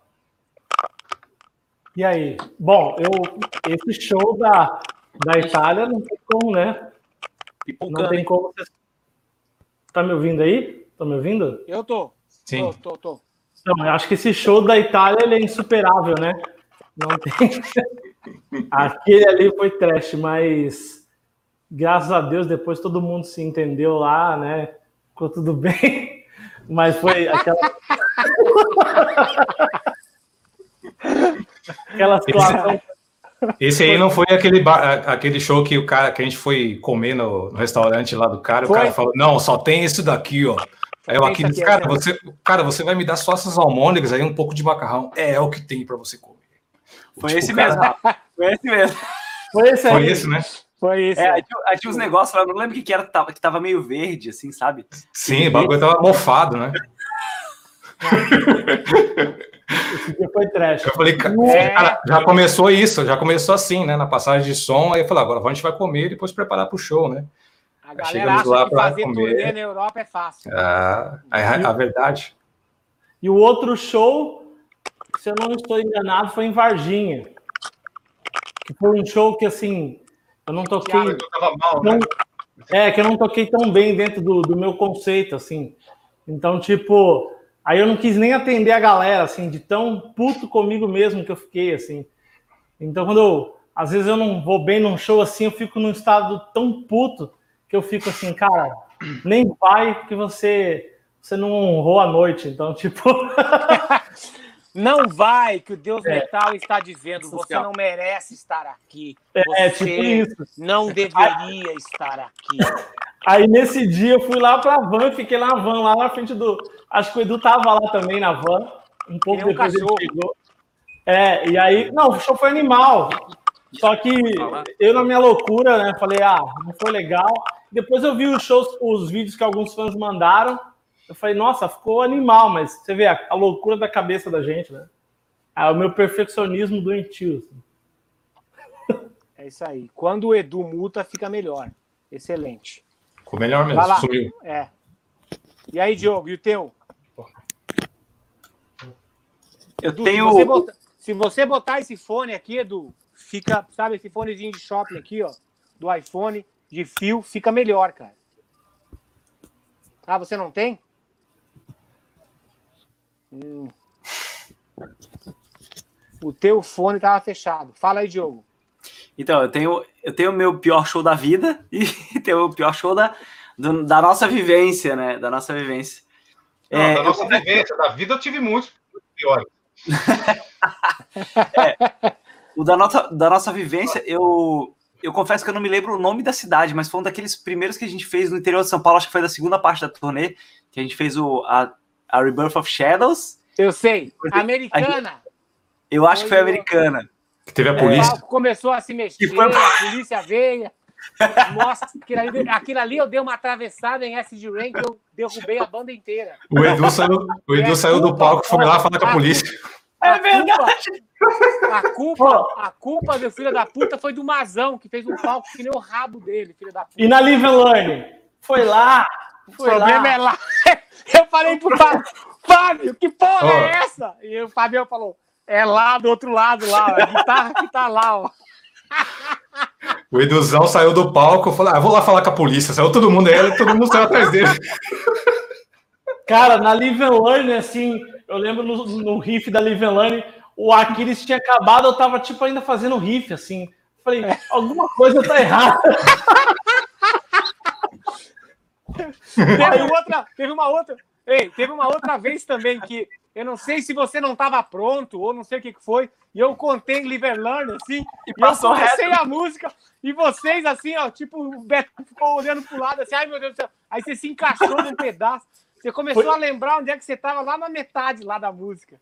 É, o chimbalzão. Meu, quando o chimbal, o chimbal do metal é maldito, quando ele vai chamar música, ninguém para ele, cara. Manda o chimbalzão na cabeça dele. Pois é, a polícia, a polícia é lá para mandar o show parar e o Edu uhum. debatendo com a polícia enquanto a gente estava no palco para poder fazer com que o show continuasse. Muito louco, cara. E eu, e eu, e eu só torcendo para que fosse rápido, porque esse tipo de show, né? Tipo assim, a pior merda que tem pro Batera é você não. É você esfriar no meio do, do show. E aquele show era num palco aberto, então tinha vento. Cara, aberto. As, as minhas é. pernas já estavam Falei, cara, se demorar muito essa porra, vou ter que pular, pular essa música. Não, eu não posso, entendeu? Ir direto pra essa porra. Mas aí foi, cancelaram o show e aí fudeu. Foi uma pena. Foi uma grande pena. Edu, fala sobre aquele negócio de como é que funciona para uma banda de abertura participar do show e se e como é que faz para uma banda do nosso porte abrir é, shows de uma banda maior. Bom, é, vamos lá. É, já paguei para abrir com Symbols, né? E acho que foi na época dois mil reais. Era uma grana pa... preta. Você pagou para abrir aquele show do Gamma do Ray? Foi... Ah, Não, tá. Eu vi vocês tocando no lançamento, você e o Tito. Eu tava lá na plateia sim. desse show do Gamma Ray lá. Metal sim, Blade, sim. isso aí. Apoiando o metal, ah, tipo um burrão. Eu ido lá. Não, legal, mas tivemos que pagar. Cara, uma mesmo, coisa, pagar para um show. Só né? para você então... ver como eu tava naquele show, alemão, ó, eu me lembro que eu peguei um cacuete do Tito quando ele tocava, ele fazia assim, ó. Ele se ligou no cacuete do menino. Do, do, do Tito. Titão, Titão é foda, é monstro. E, bom, é, a, as bandas para tocarem com, com a gente, eu uso uma, uma técnica para identificar um jeito é, gentil das pessoas que estão começando, tá na banda, tá, tá junto com a banda, tocando uma turnê, sem ter que pagar, né? Na verdade, a gente monta a turnê junto, né? A banda de abertura, uma segunda banda de abertura e a gente, né? Então, todo mundo bota grana e monta a turnê, porque tem, tem uma estrutura para turnê, né? E é dessa forma que a gente trabalha e então, assim, não é um lance vou pagar para tocar, né? Até porque o cara é o cara tocar em um show e pagando não é muito minha praia. Agora, eu acho legal montar uma turnê, a gente monta o projeto e vai dar X mil reais, a gente divide, né? Cada um entra com o seu jeito de, de, de financiamento e vão para a estrada junto. Esse é um, esse é um jeito de se trabalhar bom, você sabe bem, normal na, na uhum. Europa. Uhum. É, Estados é Unidos, bem assim. As bandas se unem e montam a turnê junto. É, basicamente é isso que a gente faz. Maravilha. E quando é, e assim, respondendo só a outra parte, geralmente quando uma quando tem uma banda maior que pede para uma banda como a nossa, do nosso porte, abrir é porque o contratante acha interessante, porque a gente vai levar um outro tipo de público para isso, exato. É para aquele show. Não, mas Ó, nunca, nunca aceitei. Nunca aceitei. É, é, como foi com o Symbols, né? Paga aí, paga aí, o show paga. toca. Não, falei, já pediram, né? Ah, vem aí tal, entra aí. Não, obrigado, não preciso. E, então, assim, a gente vai junto no projeto. Ou turnê, alguma coisa assim, aí sim, vamos junto no projeto. Agora, pagar para dar dinheiro para produtor só para pagar e e nada mais, entendeu? eu não faço, não. Tá, aqui, ó, prefiro, o Ernesto... Prefiro não fazer. O, o Ernesto Capetini mandou R$ 11,11. Edu, desculpa pela per Obrigado. pergunta anterior. Temos aqui nessa live os melhores artistas do metal da atualidade. Vocês são foda, parabéns a vocês não, e a toda a equipe. Desculpa parabéns, Ciborgue. É, isso aí. Então, o Renan Souza. Tamo o Renan Souza. Olha aqui, ó. O, Re, o Renan Souza, nunca vou esquecer, mandou 10 anos, falou assim: nunca vou esquecer do workshop teu, Aquiles, em Fortaleza, em 2011, onde o iPod não funcionou e você colocou o hangar para tocar junto. Você merece melhor de sucesso tudo. Eu me lembro que nesse workshop, nesse dia, eu não sei se você vai lembrar, Fábio, a gente tocou uma música na velocidade real dela. Aí falei assim: Vamos aumentar 10 pontos, vamos tocar essa música 10 pontos mais rápido. Aí todo mundo tocou. Aí falei assim: vamos aumentar mais 10 pontos, vamos tocar essa música. A gente tocou a música Nossa. Some Light to Find My Way, que era uma caça. A gente, uma pedrada já, a gente tocou ela 20 pontos mais rápidos. Foi bruto. É. Foi muito bruto. Faz coisa de, foi, foi na época do busão. Coisa, né? de, coisa de gente burra. coisa de gente burra pelo metal. Galera, Betão vai ficar ofendido, hein? Aqui, ó. Foi na época que vocês do... estão assistindo aí na, no apartamentinho de Copacabana de vocês em termos de Netflix, TV show, série, assim. Dá uma dica pra galera de coisa legal. Cara, eu assisti um filme hoje, uma Bravura Indômita. Eu não... eu, sério, eu não assisto. Essa, essa, eu passo a bola, não consigo ficar muito preso na frente. Eu tô ouvindo o Fábio. Da televisão. Oi? Eu acho que é você, Cortou? então, Aquiles. Eu tô ouvindo, Fábio. É. Mas eu não, eu não sou muito ligado em série, nessa coisa de ficar esperando o resultado pro dia seguinte e ficar preso, né, numa, numa trama, assim, por muitos dias, assim, não tem paciência. Indica aí, Rafa. Você que é bom nisso. Cara, eu assisto várias séries. Na verdade, nesse período de quarentena, eu zerei várias séries que eu já assistia, né? Vindo já de um tempo assistindo, mas lógico, no período que eu não estou trabalhando no, no, com as aulas e com os cursos, eu estou né, pra, também para dar uma desafogada na mente, é importante você ter um entretenimento. Mas eu atualmente eu estou assistindo, cara, é, não é, acho que não é série, mas é tipo documentar, é, documentários sobre o universo. Eu gosto muito desse lado assim de espaço, ah, de planetas, essas coisas. Até, até ontem eu postei um stories assim com um textinho lá, todo bonitinho, falando de, sobre o universo e tal. Mas eu gosto muito ah, desses lances. E vocês? Eu tô zerando todos é, os cursos que eu comprei eu, nos últimos meses. os cursos Caraca. de marketing digital, tá, tô zerando todos. Bom, isso é bom. Vou precisar de umas dicas ontem, aí depois. Ontem eu vi um filme de, de terror. Chama eu sei, Ilusão, só no game. Livrai-nos do mal. É legal o filme de terror. É. Assiste aí que é bacana. E, e aí, tava vendo uma série que chama Outlander, que é muito legal também. Hum, boa. É isso que eu tava assistindo esses dias aí.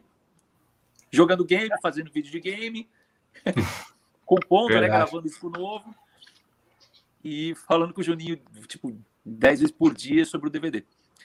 Basicamente é isso daí. Boa. Meu, minha quarentena. O seu Netflix Voltei. ficou DVD, Cara, né? eu assisti, eu não ouvi o que, que vocês falaram, mas é, eu vi aquele TV show nessa quarentena sobre a história do Hannibal, que é um TV show deles, né? Que conta toda a história dele para quem viu, para quem viu aqueles filmes lá, é super legal que dentro desse TV show tem várias cenas do filme. E tem uma forma de matança mais brutal da história, assim, tipo, a ideia do serial killer, a forma como ele mata, assim, passou dos, dos, dos, limites, assim. O cara, as, as ideias do cara, você fica só esperando como ele vai comer as pessoas, como ele vai matar as pessoas. Aqui não assiste essas coisas, né? isso, cara, isso me perturba, entendeu? Me deixa pronto para tocar bateria. Daí quando eu vejo o bumbo assim, eu, aí quando eu vejo o bumbo assim, eu vejo tipo um, tipo um estômago, um pedaço uma cabeça. de uma coxa, uma cabeça, tipo uma cabeça, uma caixa, do... é que o, o, filho do Bumbo foi bater na cabeça. Assim. É, tipo isso. ah, é muita loucura. Deixa eu ver se tem mais aqui, ó. Tem mais aqui, ó.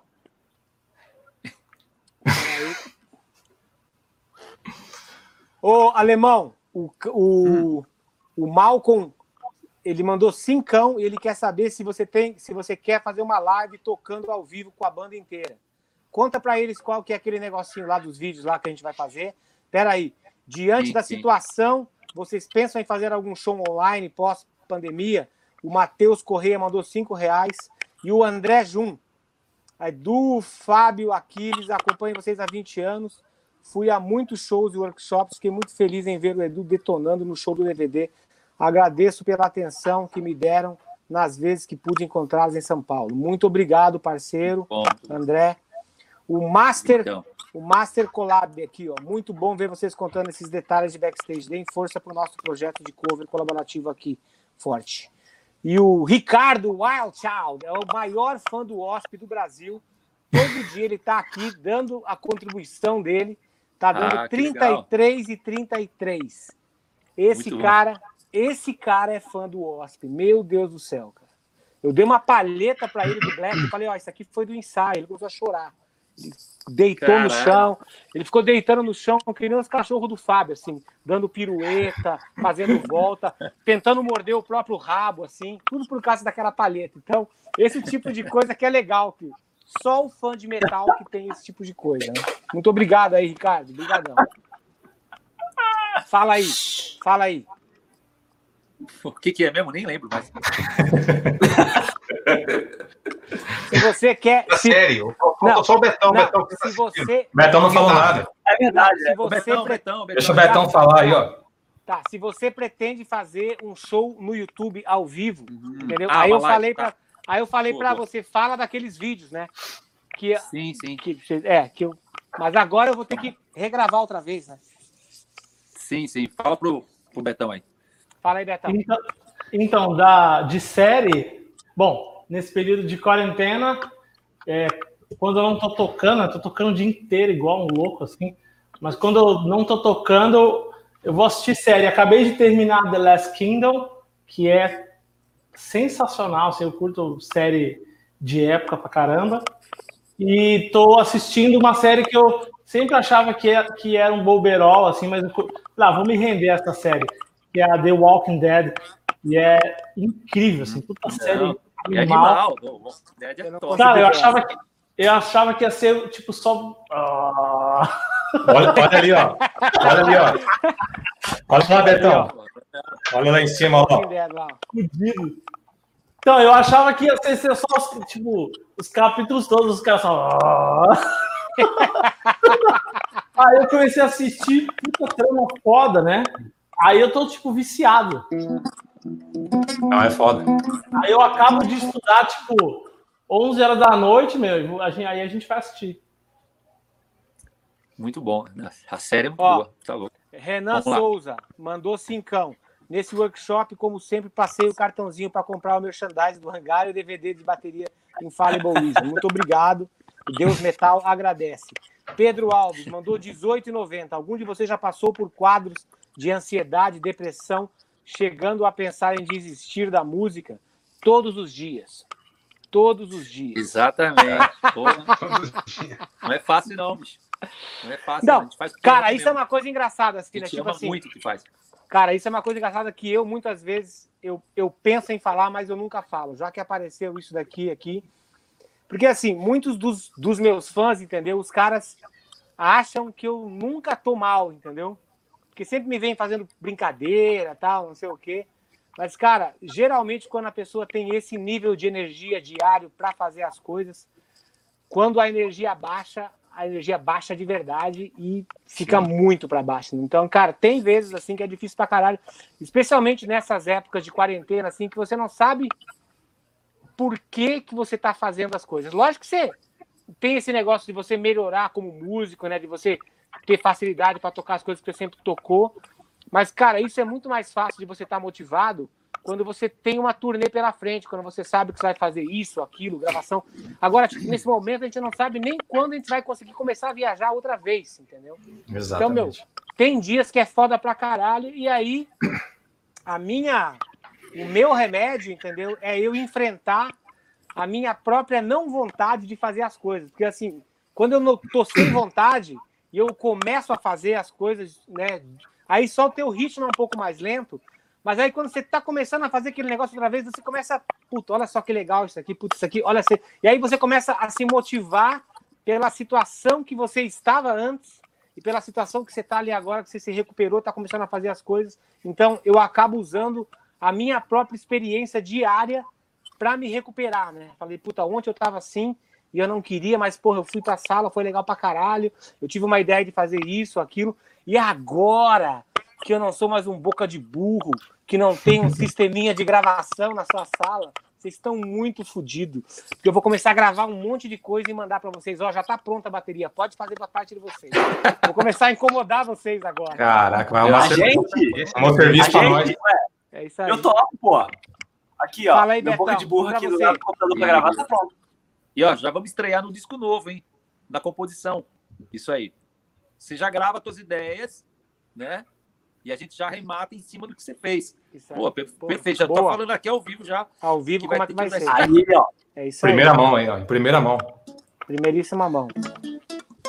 E, e aí? E vocês, como é que vocês fazem para sair desses momentos quando vocês não estão assim? Tão, tão de alta astral como todo mundo pensa. Tipo assim, o alemão, o alemão, o cara, a gente sempre brinca, né? O alemão tá sempre alegre, tá sempre feliz. Mas, pô, a gente Sim. sabe muito bem, né? E é engraçado que entre a gente aqui, a gente já percebe, né? Quando a gente tá viajando assim, a gente já percebe que o cara acordou com o pé meio esquerdo naquele dia. Então, dá um tempo para ele se recuperar, que daqui a pouco ele volta. É Sim. muito louco Não, isso. Mas vale falar uma coisa, é, o Diogo tá ligado, assim. Eu acho que uma vez a gente comentou entre nós, assim, tipo, também tem aquele dia que você vê que o cara tá num puta astral, assim, né? Geralmente nas passagens de som, isso aí revelação para a galera que está seguindo aí, né? O Aquiles sempre tá muito pilhado, assim, né? Sempre tá tipo. Ah, ah, parece um bicho, assim, né? tipo, muito pilhado. Aí tem, não sei que show que foi, assim, que eu e o Diogo comentou, nossa, hoje ele tá tipo um, um, pudim, um pudim, né? um né? Então, tipo, tem o contrário também, né? Tem quando o cara, tipo, tá zen, né? Então, geralmente ele tá super para dar certo. E teve uma vez, não sei se você lembra, Diogo, disso aí, da gente comentando, não sei se foi em Vitória, o último show que a gente fez, a gente comenta, pô, o cara hoje tá no mó. Isso é legal também falar. Lá não pode ter é porque, sido, porque, porque lá era bateria. Não, agora, agora eu vou falar essa porra aí. Já no, na, no meio da passagem de som. Sempre que é bateria local, eu sei que eu vou me incomodar. E aí teve uma vez que eu me lembro bem assim, ó, que o Road falou assim, ó, ó, não vou falar o nome do carro, acho que a gente falou, ó, hoje você não vai ter nada o que reclamar, a bateria tá perfeita, quando você chegar na passagem de som vai estar tá incrível, não sei o quê. Aí falei, ah, beleza, então, então tá. Cheguei na passagem de som, lógico que não tava, tive que levantar o meu rabo para cima, entrar embaixo das coisas, arrumar, tal, não sei o quê. Aí no meio, pera aí, Diogo, pera aí que eu vou te falar. Aí no meio do show, né, eu tava é. tocando, as coisas é. começaram a chimecer e eu sempre falo pro cara, meu, põe fita tape nos pedestais, entendeu? Para segurar eles. E aí eu tava tocando e os pedestais dos overs começaram a se mexer. Pô, pedestal de over. Aí eu falei assim, tocando, né? Falando pro cara assim: Ei, o pedestal do over tá se mexendo, põe fita. Aí ele falou assim: o pedestal do over não mexe. Eu falei: Ah, é? Cara, a bateria, que destruir a bateria. Foi em São Luís. É, só pro filho da puta foi nunca mais. É, foi lá em São Luís. Falei assim: nunca mais você fala que a bateria não vai se mexer, porque eu sei que ela vai. Aí eu falei assim: é, mas aí ele falou assim: é, mas você começou a tocar mais forte. Eu falei: porque você falou que a bateria não ia mexer. Então eu tinha que cumprir a minha palavra, fazendo com que ela se mexesse. E ele ficou o show inteiro aba abaixado no palco, que nem um cachorro, com prego e martelo. Era engraçado que às vezes o Edu tava falando assim, e ele ouvia pá! parecia tiro. O alemão olhava para trás assim, ó. Era o Hold lá batendo um prego com martelo. Martelando. Eu adoro bateria local, cara. Eu adoro. Tem aquela, tem aquela outra história também que é muito boa, que eu nem sei se vocês souberam, mas foi aquele show que a gente fez em Salvador e era uma bateria local também. A gente chegou direto de viagem no outro lugar, cansado pra caralho. Aí a gente não dava nem tempo de ir pro hotel, a gente ficou lá no lugar. Aí eu falei assim, cara, tripa, começa a montar a batera e eu vou dormir, vou deitar que nem um cachorro ali num tapete, uma hora que seja. Aí deitei um pouco, relaxei. Quando eu voltei e comecei a mexer na bateria, a bateria tava suja, mas tava suja, cara, de dar nojo, assim. Ainda, ainda falei pro dono da bateria que tava lá, falei, porra, meu, você tá alugando a bateria, você tá ganhando dinheiro. E você nem limpou a porra da bateria, meu mais puto, entendeu? Aí o cara falou assim: é, eu aluguei para tocar, não era para ser limpa. Aí eu falei bem, bem assim pro cara assim: você vai descer do palco aqui agora e eu não quero te ver até a hora do show. Você não vai ver mais pro backstage, eu quero que você suma daqui agora. Aí ele achou, começou a rir assim, aí o Arthur já foi chegando e falou: cara, sai daqui porque ele não tá brincando. o cara ficou de castigo, o cara ficou de castigo olhando pra parede lá igual a bruxa de Blair. Esse foi em Salvador, Aquiles? Foi em Salvador, é. Foi em Salvador. O que, que você ia falar de hoje? Essa, essa daí foi aquela. Essa foi aquela que no final do show você fez a virada e esfaqueou a bateria, você lembra? Assim? Exatamente, lembro. eu tenho esfaqueou a tele. Eu tenho isso até hoje. E aí o cara. É... Deixa eu uma coisa. Depois posta tá pra galera, que é legal pra caralho. A galera não tá doando mais, não? Tá sim, peraí, ó. Ó, o Luiz Prado, ah, tá. vocês Meu. acreditam que é possível viver Vamos ajudar razoavelmente... a nossa equipe aí. É. A nossa equipe manda, querida. Manda aí. Luiz ajuda Prado, aí, ajuda aí. Vocês acreditam que é possível viver razoavelmente bem financeiramente falando, falando de metal, sendo uma banda nova? Não. Que dica vocês dariam para os músicos viver desse estilo? Eu vou deixar o alemão falar disso. Espera aí. Bruno Siqueira, qual a influência que o André Mato teve para vocês? Vocês vocês chegaram a ver o trailer do documentário do André Matos? Anderson Rufino. Mais cincão, porque esqueci de dar os parabéns para o Cyborg. E um salve para o meu professor Rafael. Obrigado. Fala Valeu, aí, Anderson. Um abraço. Fala aí, alemão. Você chegou a ver o teaser? Você, você, eu vi o teaser, sim. Quem me mandou foi o Nani Nani Nani, o Homem Enganador, o Thiago Mauro, ele me mandou o teaser. Eu assisti, muito legal, legal pra caralho, muito bom. Aconselho. E aqui, eu, alemão, você acredita que é possível viver razoavelmente bem financeiramente falando de metal, sendo uma banda nova? Não. impossível. Eu também falei, eu também falei, galera. É muito mais não, é investimento. É é, mas não no metal. Se você for um, um cantor sertanejo, né, e quiser cantar uma música própria no início, você não vai conseguir sobreviver. Você não vai ter espaço no meu lugar, você não vai ganhar dinheiro, entendeu? Agora, se você tocar cover, você vai. Tem várias bandas de cover de, de metal que os caras ganham grana pra caramba. Né? Se viram bem pra caramba. Então, é, depende do que você quer, né? E agora, o, a música própria, a hora que você alcança né, um, um patamar já de ter um, um bom público, né, um cachê bacana, aí sim, né? A gente, graças a Deus, mas eu, eu tenho 30 anos de carreira, hoje eu posso dizer que eu vivo bem, né? E, mas foi uma luta, não foi sempre assim, não, não fui ganhar dinheiro muito depois que, né? Depois de muita batalha, né? É normal, como qualquer emprego, né? se formar num, sei lá, como advogado, você não vai ganhar a mesma coisa do que 30 anos, né? Depois de ser um bom advogado. Então, normal, qualquer, qualquer profissão. O lance é fazer o que, o que gosta, né? O importante é estar tá fazendo é, tipo, sem fazer por dinheiro, fazer realmente o que eu gosto. Porque se fosse pelo dinheiro, a gente estaria tocando sertanejo. Com certeza. Exato. Aqui, ó, o Daniel Souza mandou 6,66 e perguntou: Aquiles, o Edu já levou o Choquito? Não, o Edu não pode levar Choquito porque ele é o chefe, né? Você não pode deixar o chefe irritado, bravo. Então, o Edu vai ser demitido. Cara, isso aí que que é isso, eu, eu, posso ser demitido. O Fábio vai te explicar o que é o Choquito. De novo. O Choquito, e o Choquito, na época do hangar, era uma, era, uma, era uma prática, era o batismo da equipe. O cara que ia trabalhar junto, ele tinha que receber o Choquito. Aqui, ó, JJ. Salve, salve, galera. Tive o prazer de ver o show de vocês do DVD na minha cidade, Piedade. Nesse dia, o Festinha me vendeu o meet and greet e o Aquiles atendeu todo mundo na faixa depois. Ô, oh, eu, Fábio, fala aí pro alemão o que, que é o, o que, que é o choquito.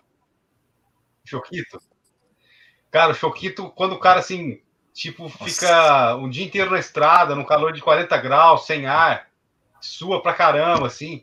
Aí no final do dia, ele passa o dedo no rego para conferir como é que tá, ó. se precisa tomar banho, né? E aí, só que não é ele que confere, ele passa no nariz do brother. E, e precisa falar quem é ele. Preciso de mais cara, uma chance para adivinhar quem é ele. Cara, você não lembra daquele comercial dos anos 80, alemão? Você vai lembrar que tinha um vovozinho que a netinha chegava assim. Ai, vovô, quero comer um chocolate que, que vem com castanha caramelizada. Aí ele falava assim: Ah, mas é choquito. lembra? lembra? Então, era isso aí. A gente, a gente passava, a gente passava o choquito no Nossa. cara e o cara, o cara ainda tinha que falar assim depois. Ah, mas é choquito. Puta merda. Cara, Ainda bem que eu não faço parte disso, não. O bullying no hangar é bruto, parceiro. Machuca. É. Aí, ó, o Nepper mandou cinco reais, também tá aqui sempre. Batera uhum. do Rush Cover de São Paulo. Alemão, Sim, comenta aí quando o Aquiles tomou o bolo na cara em cima do palco. E o Ernesto. Hum. E, o, e o Ernesto Capetini, Aquiles, mandou 11,99. Aquiles, você está gostando de trabalhar com Dragon Force? Como está sendo? Já foi. Foram cinco shows e acabou. Foi muito legal, mas a turnê foi cancelada por causa do vírus maldito. Galera, Sim. então, ó, eu, tô, eu, eu vou abrir um novo. Eu vou abrir uma, uma nova enquete na TV Maldita.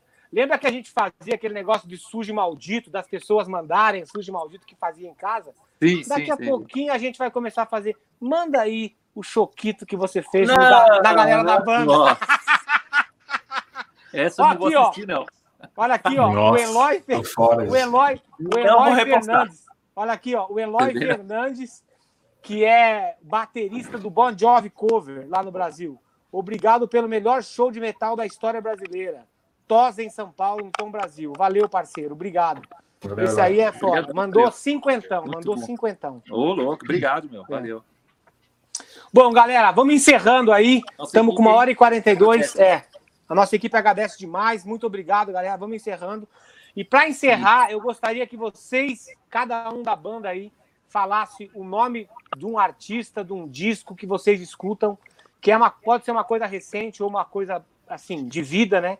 E um filme, um filme que é que seja capaz, um filme baseado em história real que seja capaz de, de, de mudar o teu conceito sobre coisas difíceis da vida eu vou, eu vou falar sobre um filme que eu vi recentemente, que é a história do cara do lutador.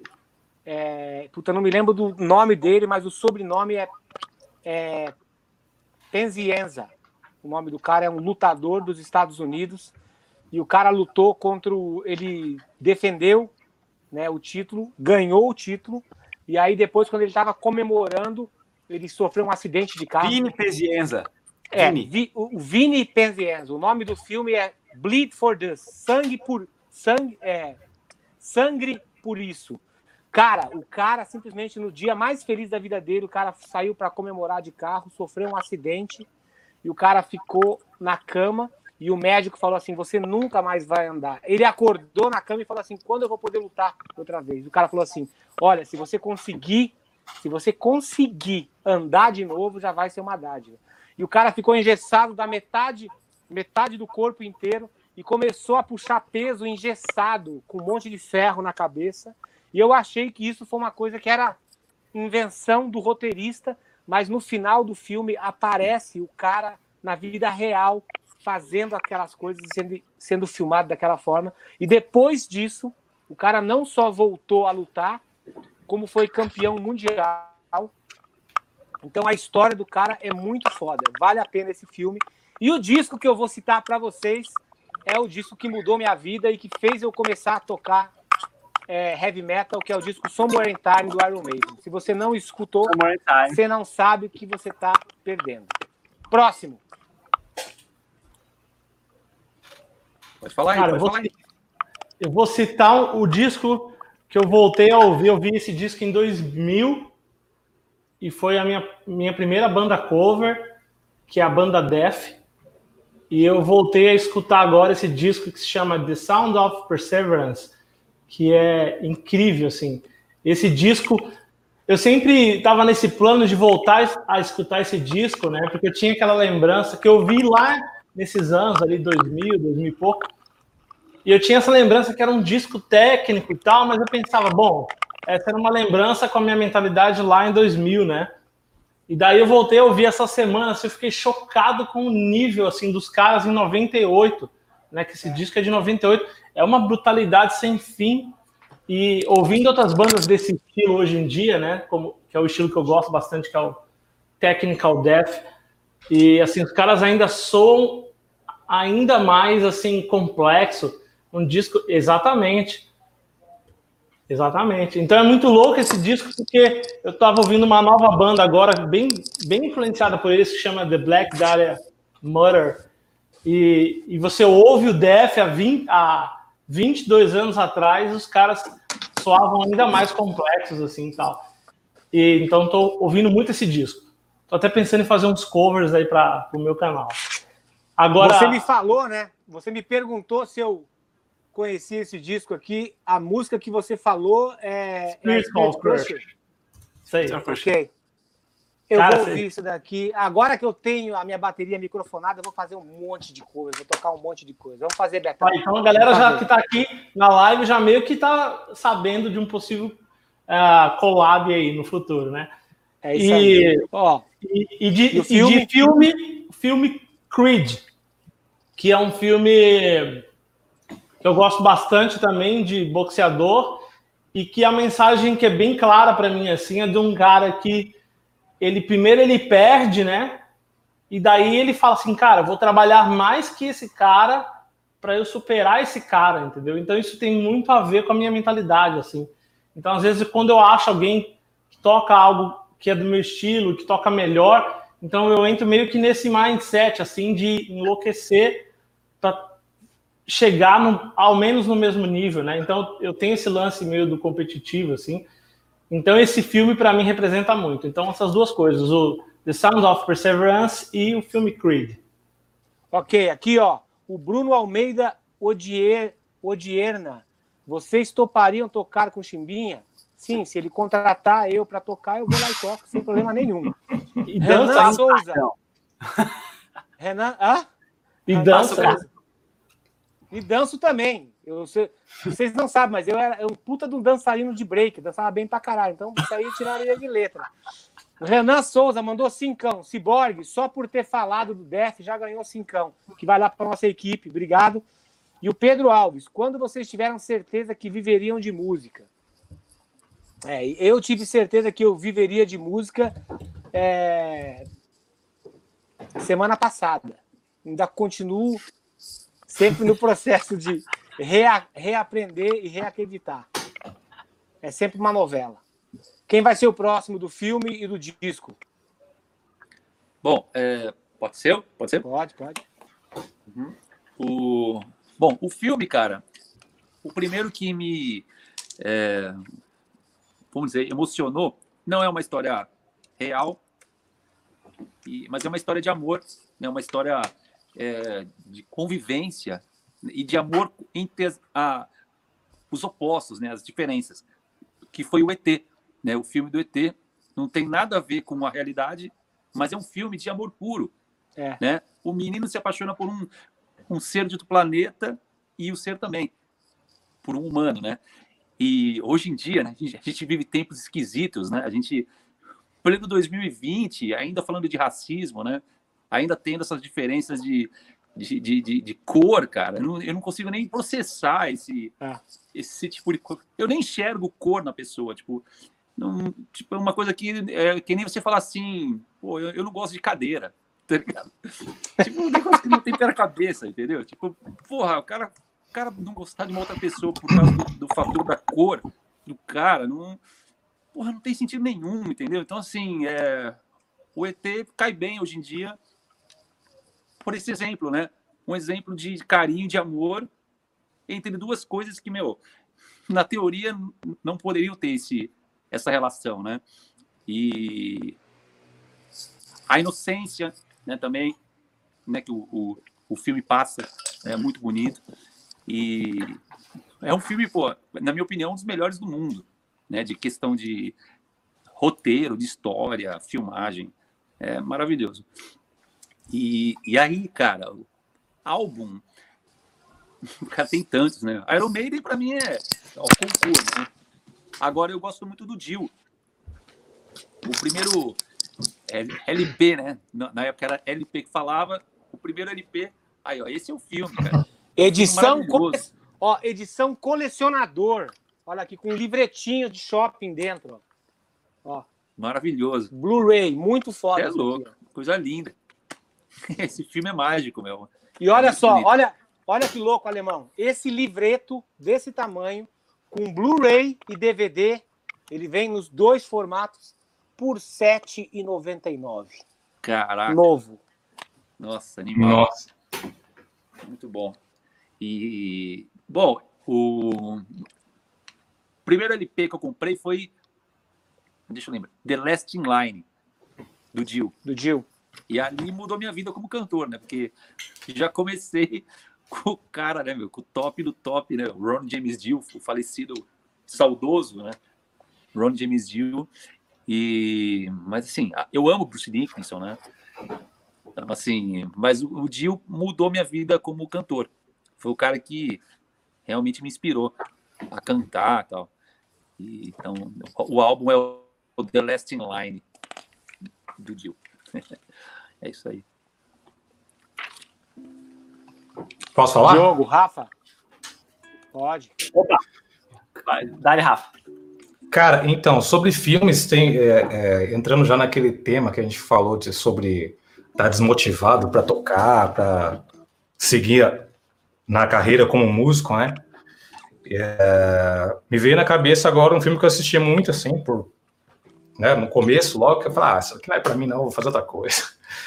Eu assistia aquele, uh, até o Betão comentou do filme Creed aí, mas tem o Rock Balboa, né?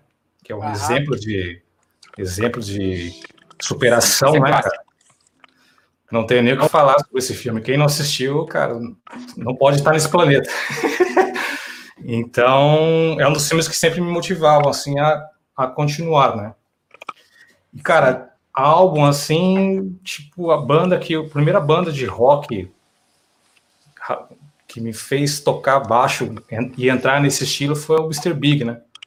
O álbum Bump Ahead, de 93, se não me engano, se não estivesse falando besteira.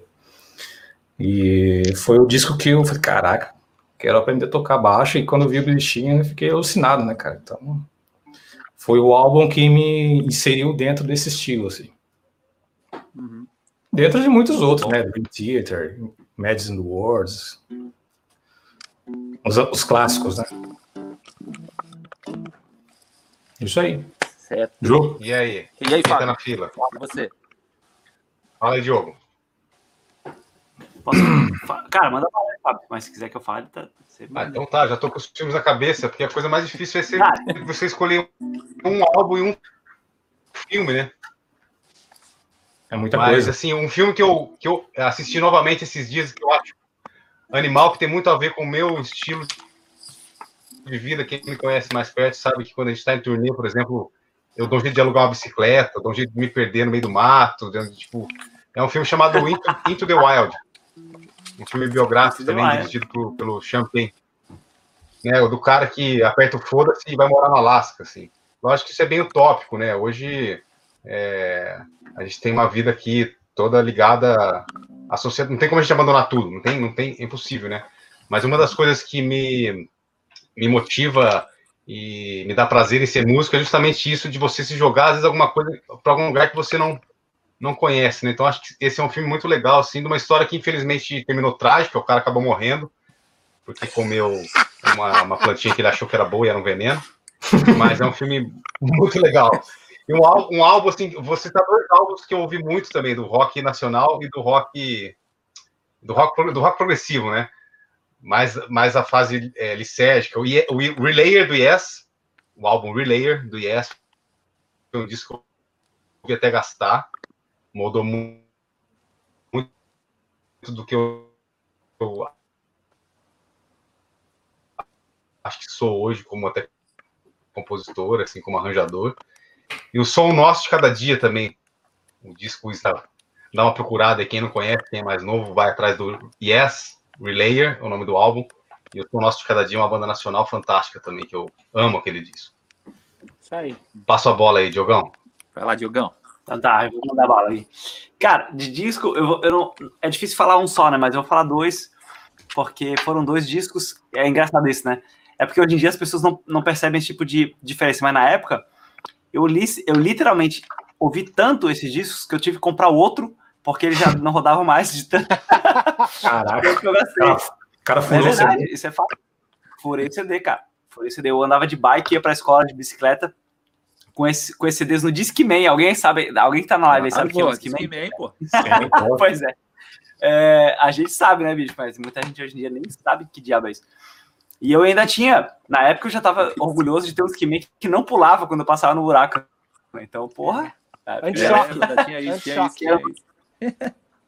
Isso. Um deles, cara, inclusive, é, a linha com vocês, né? Que foi Power Slave, do Iron Maiden. Que foi um disco que. É. Foi esse disco que me fez ter vontade de tocar um instrumento. Na época, né? E engraçado que o Power Slave foi lançado, acredito, que um ano depois que eu nasci. Então, eu, eu fui conhecer ele quando era adolescente, né? Então, não foi quando lançou. E, mas quando eu vi, falei, caralho, what the fuck, porra é essa, né, cara? E aí começou a me dar vontade de tocar um instrumento por causa desse disco, por causa do Power Slave. Uhum. E, e aí comecei a tocar um instrumento e tal. E aí, algum tempo depois, o segundo disco que, que eu furei de tanto ouvir foi o Rebirth. Não tô falando isso pra puxar saco de ninguém, não, mas de fato foi isso, porque eu conheci o Angra, gostava, gost, gostava legal do Angra, antes de achar massa, mas o Rebirth fiz assim, what? Que, que porra é essa, né, velho? E eu pirei com aquele é, disco. É, aquele disco é lindo, né? É o disco Aquele disco é demais, velho. É. E eu me lembro, é, é, muito engraçado, porque a gente tem é, a gente tem memórias auditivas, memórias visuais, memórias sensitivas. E, e aí eu lembrando de ouvir as músicas do Rebirth, eu me lembro exatamente por onde eu passava de bicicleta para voltar da escola, enquanto estava ouvindo aquelas músicas. É louco isso, né?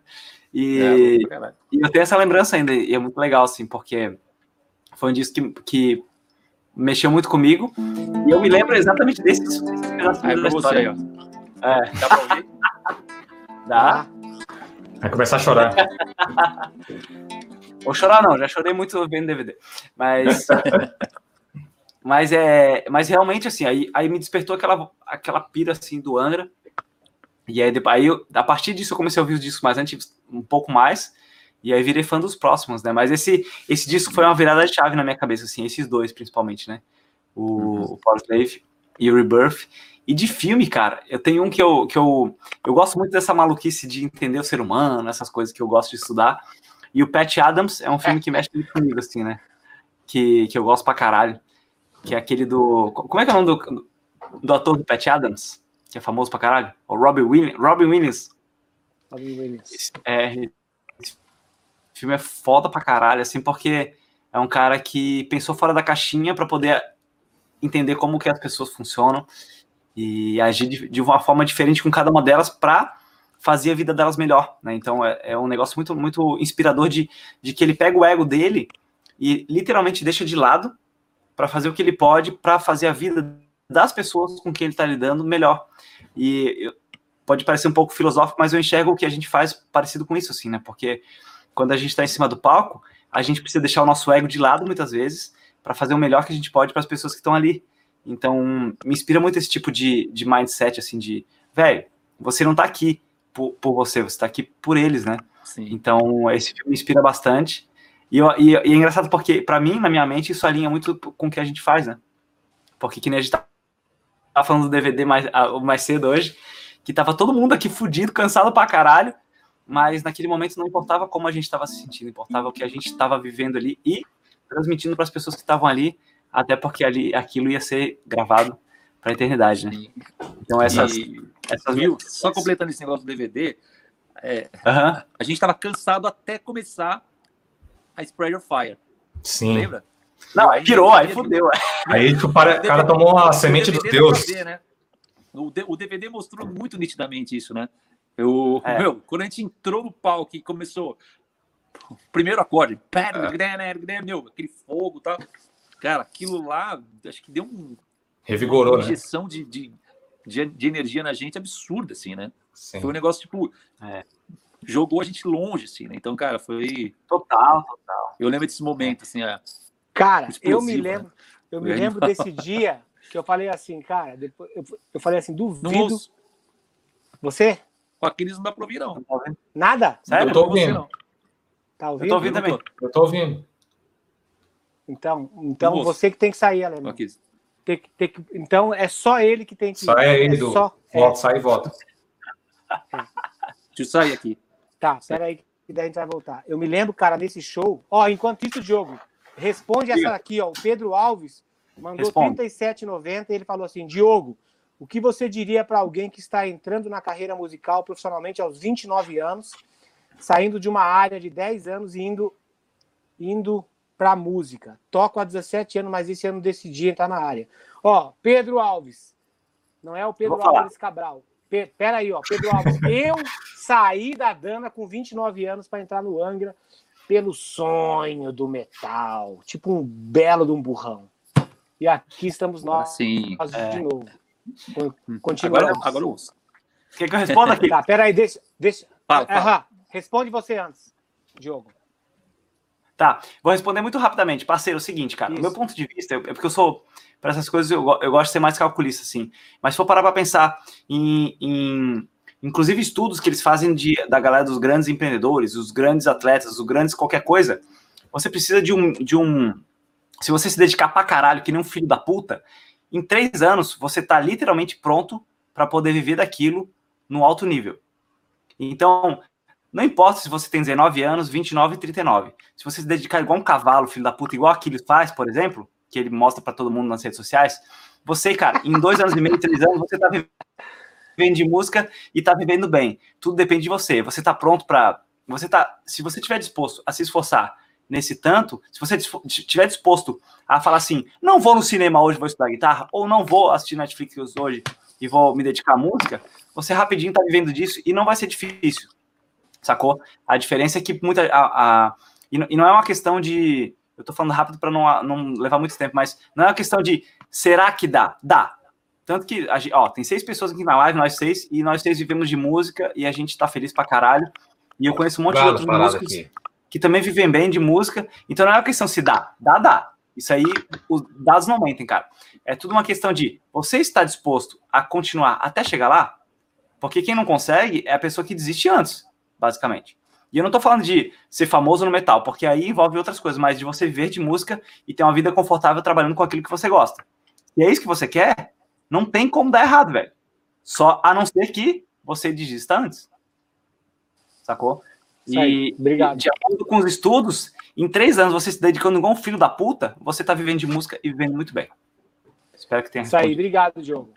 Então, eu sobre o show, Edu, eu não, eu não, sei se vocês lembram, mas tipo, quando acabou o show, eu fiquei ainda ensaiando umas partes lá do Vivaldi, um monte de tempo. Aí o Bico, sabe o Bico, né? O Bico é batera, é o Rodrigo Silveira, que é batera, que foi batera do saudoso André Matos. O grande ele Silveira. chegou a, é o grande Silveira. Ele, ele que capturou o som ao vivo e mandou para mandou lá para un, unidade móvel.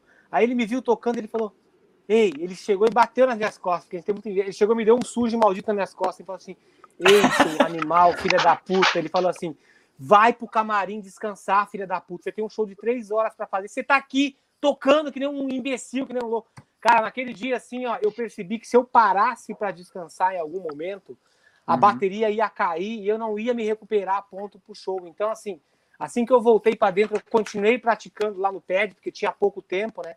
Tomei um uhum. banho rápido, voltei pro pad, toquei. E eu falei, cara, se eu, se eu conseguir tocar esse show aqui hoje Sim. de uma forma, tipo, é, que eu me convença depois que eu sair do palco, cara, possivelmente vai ser, vai ser o show mais importante da minha vida dentro desse, desse universo Angra, né? Tipo, e, e assim, eu vou provar que, tipo, a energia vem do público. Né? Porque quando a gente entrou, cara, tocando a Spider Fire, né? Não, aquilo lá... Dois, dois chimbalzinhos. Sim. E aí você entra tocando e a galera toda junta, aquela energia vindo ali de encontro a gente, cara, deu uma. Meu, aquilo, aquilo, foi, muito... foi muito foda. Foi muito foi foda. muito meio inesquecível, né? Inesquecível pra algo, caralho. Algo demais, assim. Bom, galera, muito obrigado pelo tempo de vocês aí. Muito obrigado a Tamo todo junto. mundo que mandou essa grana para nossa equipe. Assim que virar o mês e isso for para a conta, vai ter uma contabilidade de quanto essa live arrecadou. Eu vou mostrar para todos vocês. Então, quero agradecer, né? Quero deixar o meu obrigado a todos vocês que pa participaram e agradecer também a nossa equipe, né? O Tripa, o Ricardo, o Caio e o Vitão pelo trabalho incrível que vocês fazem. E eu gostaria que cada um de vocês se despedisse. E a gente se vê em breve, né? Porque daqui a pouco a gente vai Sim. ter as músicas para a gente fazer aí, né? Pra gente fazer as nossas versões. Você pode falar aí, Alemão, quais vão ser as duas músicas que a gente vai preparar para os fãs? em casa, na quarentena? Ah, vamos fazer a nova era e a Live and Learn. Cool. E aí vai ser legal. Maravilha. Vai ser maneiríssimo. É, então, é tá. o que dá, né? Para fazer hoje em dia, a gente não tem condição de fazer uma, uma live tocando ao vivo. O cara mora em Los Angeles, né? Eu moro em Andradas, sul de Minas. E, bom, e aqui, aqui em Andradas, inclusive, o, o prefeito, ele fechou a cidade, Walking Dead. Ele fechou, Nossa. ninguém entra, ninguém sai. Tá ligado? Só caminhão, tipo, transporte de comida, né? Agora, ninguém pode sair da cidade nem entrar, então não, nem que eu quisesse, não dá. Então a gente vai fazer esses vídeos que Caralho. são moda, né? Na internet, né? O vídeo da galera tocando junto, aí, aí monta tal. E vamos fazer isso daí também. Vai, vai ser legal. Pô, e a minha música Beleza. preferida do Angra. A gente sabe. É, assim, pô. Nivelar. pra fritar Betão, vou, vou contar pra vocês. O Betão é assim, ó. A gente ia montar o, o set list, né? E aí tal. Aí ele só ficava quietinho assim. Aí, às vezes, a gente não tocava Live and Learn. Ele fazia Live and Learn aí, fazia Live and Learn. aí a gente botava Live and Learn, beleza. Aí, às vezes, não falava nada tal. Ele chegava do lado no outro show. Hoje vai ter Live and Learn também, ou não? É. o negócio dele era tocar Live and Learn, cara. Muito engraçado. No DVD também, né? Pro DVD também, Hã? a gente. Pro DVD sim, também, sim. a gente lá no grupo falando, Juan, todo mundo. Aí o pô. List, né? Que, é, que coloca Live and Learn. É. Vamos fazer Live and Learn aí no DVD também. Então, para falar Legal, a verdade, né? O Edu tinha falado assim: vamos fazer nova era. Aí eu me lembrei disso, falei assim, bom, Liverland é uma música legal de batera para tocar também, né? E eu me lembrei que não tinha nenhum registro, né, da banda assim tocando isso. Então eu falei, pô, de repente. Sim. Aí eu gravei ela, eu achando que fosse ela, né? Tipo, mandei ela antes. Aí, o, aí o alemão falou, pô, mas era Liverland. É a nova era. falado que era nova era. falei, não, então beleza. Gravei nova era também, mandei, falei, já tá aí. Agora, dá, se vocês decidirem, dá pra fazer assim. Rolou o gato aí, ó. então, beleza, galera. Boa Muito noite para vocês. Tudo de bom. Se cuidem por aí. Tamo junto. Mantém em breve. Saudades aí, meu, de vocês aí. Saudade, galera. Valeu, valeu. Se cuidem. Valeu, tchau. Valeu, galera. Parabéns, Valeu, valeu, valeu. Valeu, valeu. Valeu. Todo mundo aí. Valeu, valeu galera. Um abraço aí. Até já.